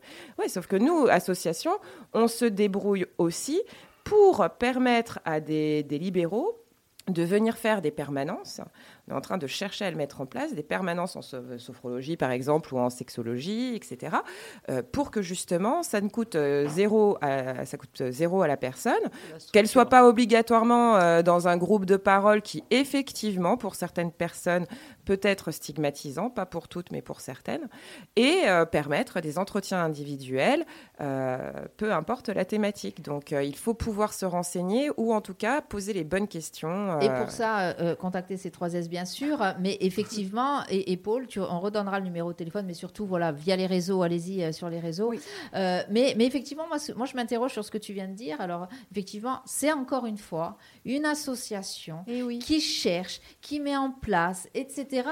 Et je vais le dire, qui se substitue peut-être au rôle de l'État. À un moment donné, nous avons des gouvernements, nous, nous, nous, payons euh, des impôts, nous payons des taxes, nous payons ceci, nous payons des charges sociales, etc. Voilà. Non, mais mais c'est la réalité dans beaucoup de thématiques. C'est une réalité. Euh, après, les associations, elles peuvent être subventionnées. Il y a des par emplois par l'État, subventionnées par l'État. C'est ça. Elles sont subventionnées par l'État. L'État intervient quand même. La subvention, c'est souvent l'État, les, collectivités, euh, la, CPAM. L'État. Franchement. après, moi, je voulais dire par, pour, euh, à l'auditeur, moi, moi, je fais de l'accompagnement, donc on peut avoir mon téléphone, je suis sur les réseaux sociaux je suis partout. Et en fait, il y a la communauté. La communauté sur les réseaux sociaux, elle est énorme. Et là, on peut avoir des solutions. Et justement. Et gratuites. Justement, et, je réponds à l'auditeur là qui, qui, qui, demande à ce que vous, si alors, six, euh, euh, nous sommes six, effectivement. Pouvez-vous nous donner euh, votre site à, toutes les six? Bon, nous, moi, c'est Frequenza Nostra. Hein, vous êtes sûrement en train de nous regarder donc, et nous écouter. Voilà. Et puis, moi, malheureusement, je ne vous apporterai pas de réponse à vos questions. Par contre, je pourrai les transmettre si ça arrive sur Frequenza Nostra. Donc, ce seront tous ces, tous ces indications-là vont être mises. Je vais récolter, bon, je les ai, mais je vais quand même récolter toutes ces infos-là une fois l'émission terminée. Et puis, on les. eh bien, voilà, on les publiera sur nos réseaux sociaux pour que vous puissiez justement euh, y avoir accès. Mais c'est important, euh, encore une fois, même cette question, et merci de la poser. Euh, voilà, et, c'est pour ça qu'on est là. Et je voulais aussi remercier, bien sûr, la CPM de Corse du Sud, encore une fois. Hein. c'est important d'être soutenu. Justement, on parlait de l'État, etc. C'est important d'être soutenu pour bah ce genre de choses. merci à ces 3 S parce que ces 3 S, outre le fait de réunir, voilà, de travailler avec des scientifiques, de réunir des, des associations, de terrain, etc. Vous communiquez, vous communiquez via le biais de cette magnifique, merveilleuse radio qui est Frequenza Nostra. Non, mais il faut le dire à un ah moment donné. Je suis bien d'accord. Hein, euh, vraiment, merci pour ça. Alors, il est déjà 11 heures. Ça fait deux heures que nous sommes ensemble. Le temps passe vite en notre compagnie, c'est vrai. Euh, on va faire un petit tour de table euh, pour terminer cette émission. On aurait encore sûrement plein de choses à dire. Vous le savez, Isoulanoud, maintenant, on se retrouve tous les mois. On vous donnera la date plus tard de la prochaine et le thème. Euh, là, on est sur les maladies chroniques et sur euh, la sexualité, bien sûr, puisque c'est le principe de cette émission de l'émission qui vous déshabille. Euh, allez, on va commencer peut-être par Nathalie, un petit mot de la fin. Un petit mot de la fin. prenez soin de vous, apprenez votre maladie, soyez acteur de votre maladie et pour tout ce qui est problème sexuel, arrêtez votre hyperglycémie. C'est technique au moins. voilà, et puis un petit peu de sport en chambre après le repas. Exactement. Activité physique, ça fait partie, comme euh, le, ménage. Euh. Oui, c'est beaucoup moins sexy. Hein Pardon, mais bon, enfin, chacun son truc. Chacun son truc. Ça, mais ça dépend comment tu... ça dépend comment tu es pendant habillé. Tu fais le ménage. Ah, le fantasme de la soubrette. On en est encore là, oui. Ah, oui. Oh non, moi c'était Tony Danza. Oh bah bien sûr, Madame est ah, servie. Madame est servie, le rêve. non, tu connais pas, tu es trop jeune. Euh. Non, mais je vois. Mais euh, Sylvie Marcage à YouTube Court, un petit mot de la fin. Un petit mot de la fin. Bah, bah je vais dire l'espoir hein, pour les personnes VIH, euh, où quand même les choses se sont considérablement améliorées. Ne pas oublier qu'aujourd'hui, si vous êtes traité, vous pouvez vous éclater sans contaminer qui que ce soit. Euh, ça, c'est vraiment une notion très importante, mais aussi un petit puis note un peu moins positive, c'est toujours là. Faut pas l'oublier. Merci pour ce rappel, Sylvie. Rosario. Pour euh, tous les patients des maladies chroniques, aujourd'hui, vous avez de, nouveaux, de nouvelles limites à votre sexualité. Peut-être que c'est le moment de réinventer, de s'adapter, de vivre toujours une sexualité, une intimité épanouie. Vous avez le droit. Ça aussi, c'est important. Vous avez le droit hein? de kiffer. De kiffer. voilà, c'est ça. Dalila. Eh bien, je... moi, je suis très contente d'être venue. Je vous ai tout découverte. Et les mal... Non, non, pas, tant que ça, en fait. Hein. Non, pas, vous. L'ambiance. Euh, alors, découverte, j'allais dire. Alors, non, je vais me retenir. Euh, euh, non, non. Je, non, vas-y, fais-toi, vas-y, fais-toi plaisir. On fait un truc pour Noël? Ah oui, alors oui, oui, oui, mais on va en parler après. Oui. Ah, c'est que c'est Noël. Bah, bien sûr, les boules de Noël, on en parlera après. ok. non, mais du coup, je rejoins. Apprenez. C'est important d'apprendre à se connaître, à connaître ses ressentis intérieurs pour pouvoir les nommer derrière et, pour, et euh, intervenir par la suite et donner euh, des euh, et faire des choses pratiques comme l'activité physique et surtout, j'ai envie de dire respirer, respirer consciemment. Il se passe plein de choses à l'intérieur de la respiration consciente. Parlez-en à vos partenaires. Ah oui, parlez-en à vos partenaires et même à vos copines. Elles peuvent vous aider. Et vous donnez, copains, copines, à, donner des conseils. Libérons la parole. Libérons la parole. Et, parce que, et aussi, je rebondis sur ce que tu dis, sur la liberté et les limites. J'y tiens. C'est que la, la, limite de chacun et la liberté de l'autre, elles sont souvent différentes. Et c'est pour ça que c'est important d'en parler aux, euh, partenaires. Et ce que disait euh, aussi, euh, je crois que c'était un un, follower. ouais, un follower qui disait euh, J'en ai marre d'en parler, mais le fait de ne pas en parler, ça met l'autre aussi dans une situation euh, compliquée puisque nous sommes désarmés face à la maladie euh, chronique ou à n'importe quel autre problème de santé. Voilà, et c'est important aussi ce que tu disais par rapport aux limites des uns, la liberté des autres et tout. On n'est pas tout à fait On n'est pas du tout égaux à ce niveau-là, donc le jugement, et surtout le jugement à l'emporte-pièce, et eh bien dans ces cas-là, on le met dans la poche Mm. Hein, respirer. on se fait plaisir, on le met dans la poche, on fait surtout plaisir à l'autre. Voilà. Paul Martin. Eh bien, moi, je suis ravie et je remercie euh, euh, toutes les participantes de cette émission, mais aussi les auditeurs et les auditrices, parce que je crois euh, constater qu'on est de plus en plus écoutés et qu'il y a de plus en plus de réactions de la part des auditeurs et auditrices.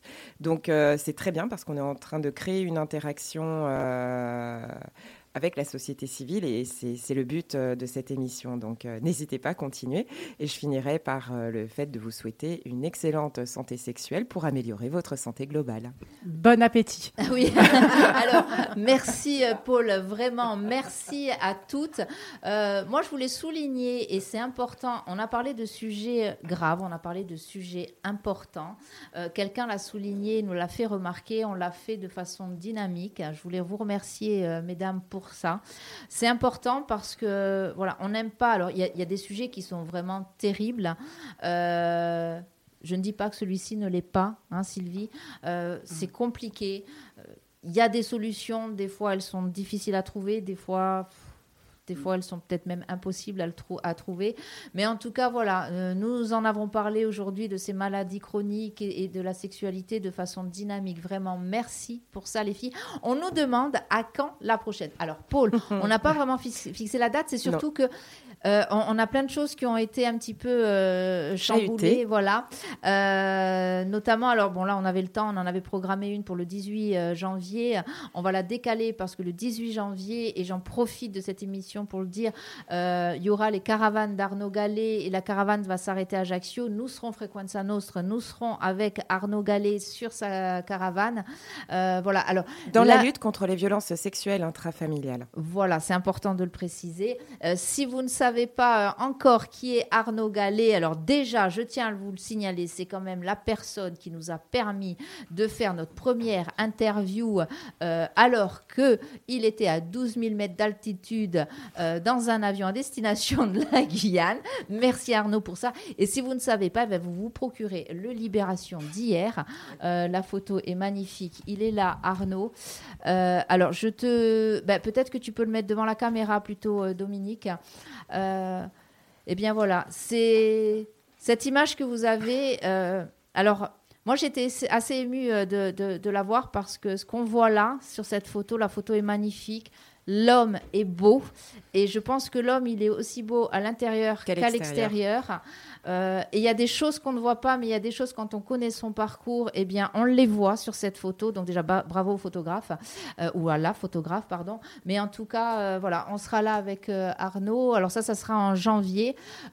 pour le mois prochain, on va vous concocter un petit quelque chose autour de Noël. Oui, mais ce sera un petit peu plus léger. Alors, ça dépend. Parce que je suis pas si sûre. On, va, d'accord. Il va, non, parce qu'il va falloir vraiment qu'on soit très prudente sur. Euh, oui, mais n'en dis pas trop. Non, j'en dis pas trop. Allez, ça sera Noël. Vous savez, Noël c'est une fête religieuse, c'est une fête où on parle culture, plein de surprises, où on parle croyance, où on parle croyance. Voilà, on n'en dit pas plus. Isoulanoud, c'est terminé pour aujourd'hui. On vous dit bah, à bientôt et puis euh, passez un bon week-end, bien sûr à l'écoute de Frequenza Nostra. Merci à vous. Oh, on part avec les Rolling Stones, fantastique. 이 렇,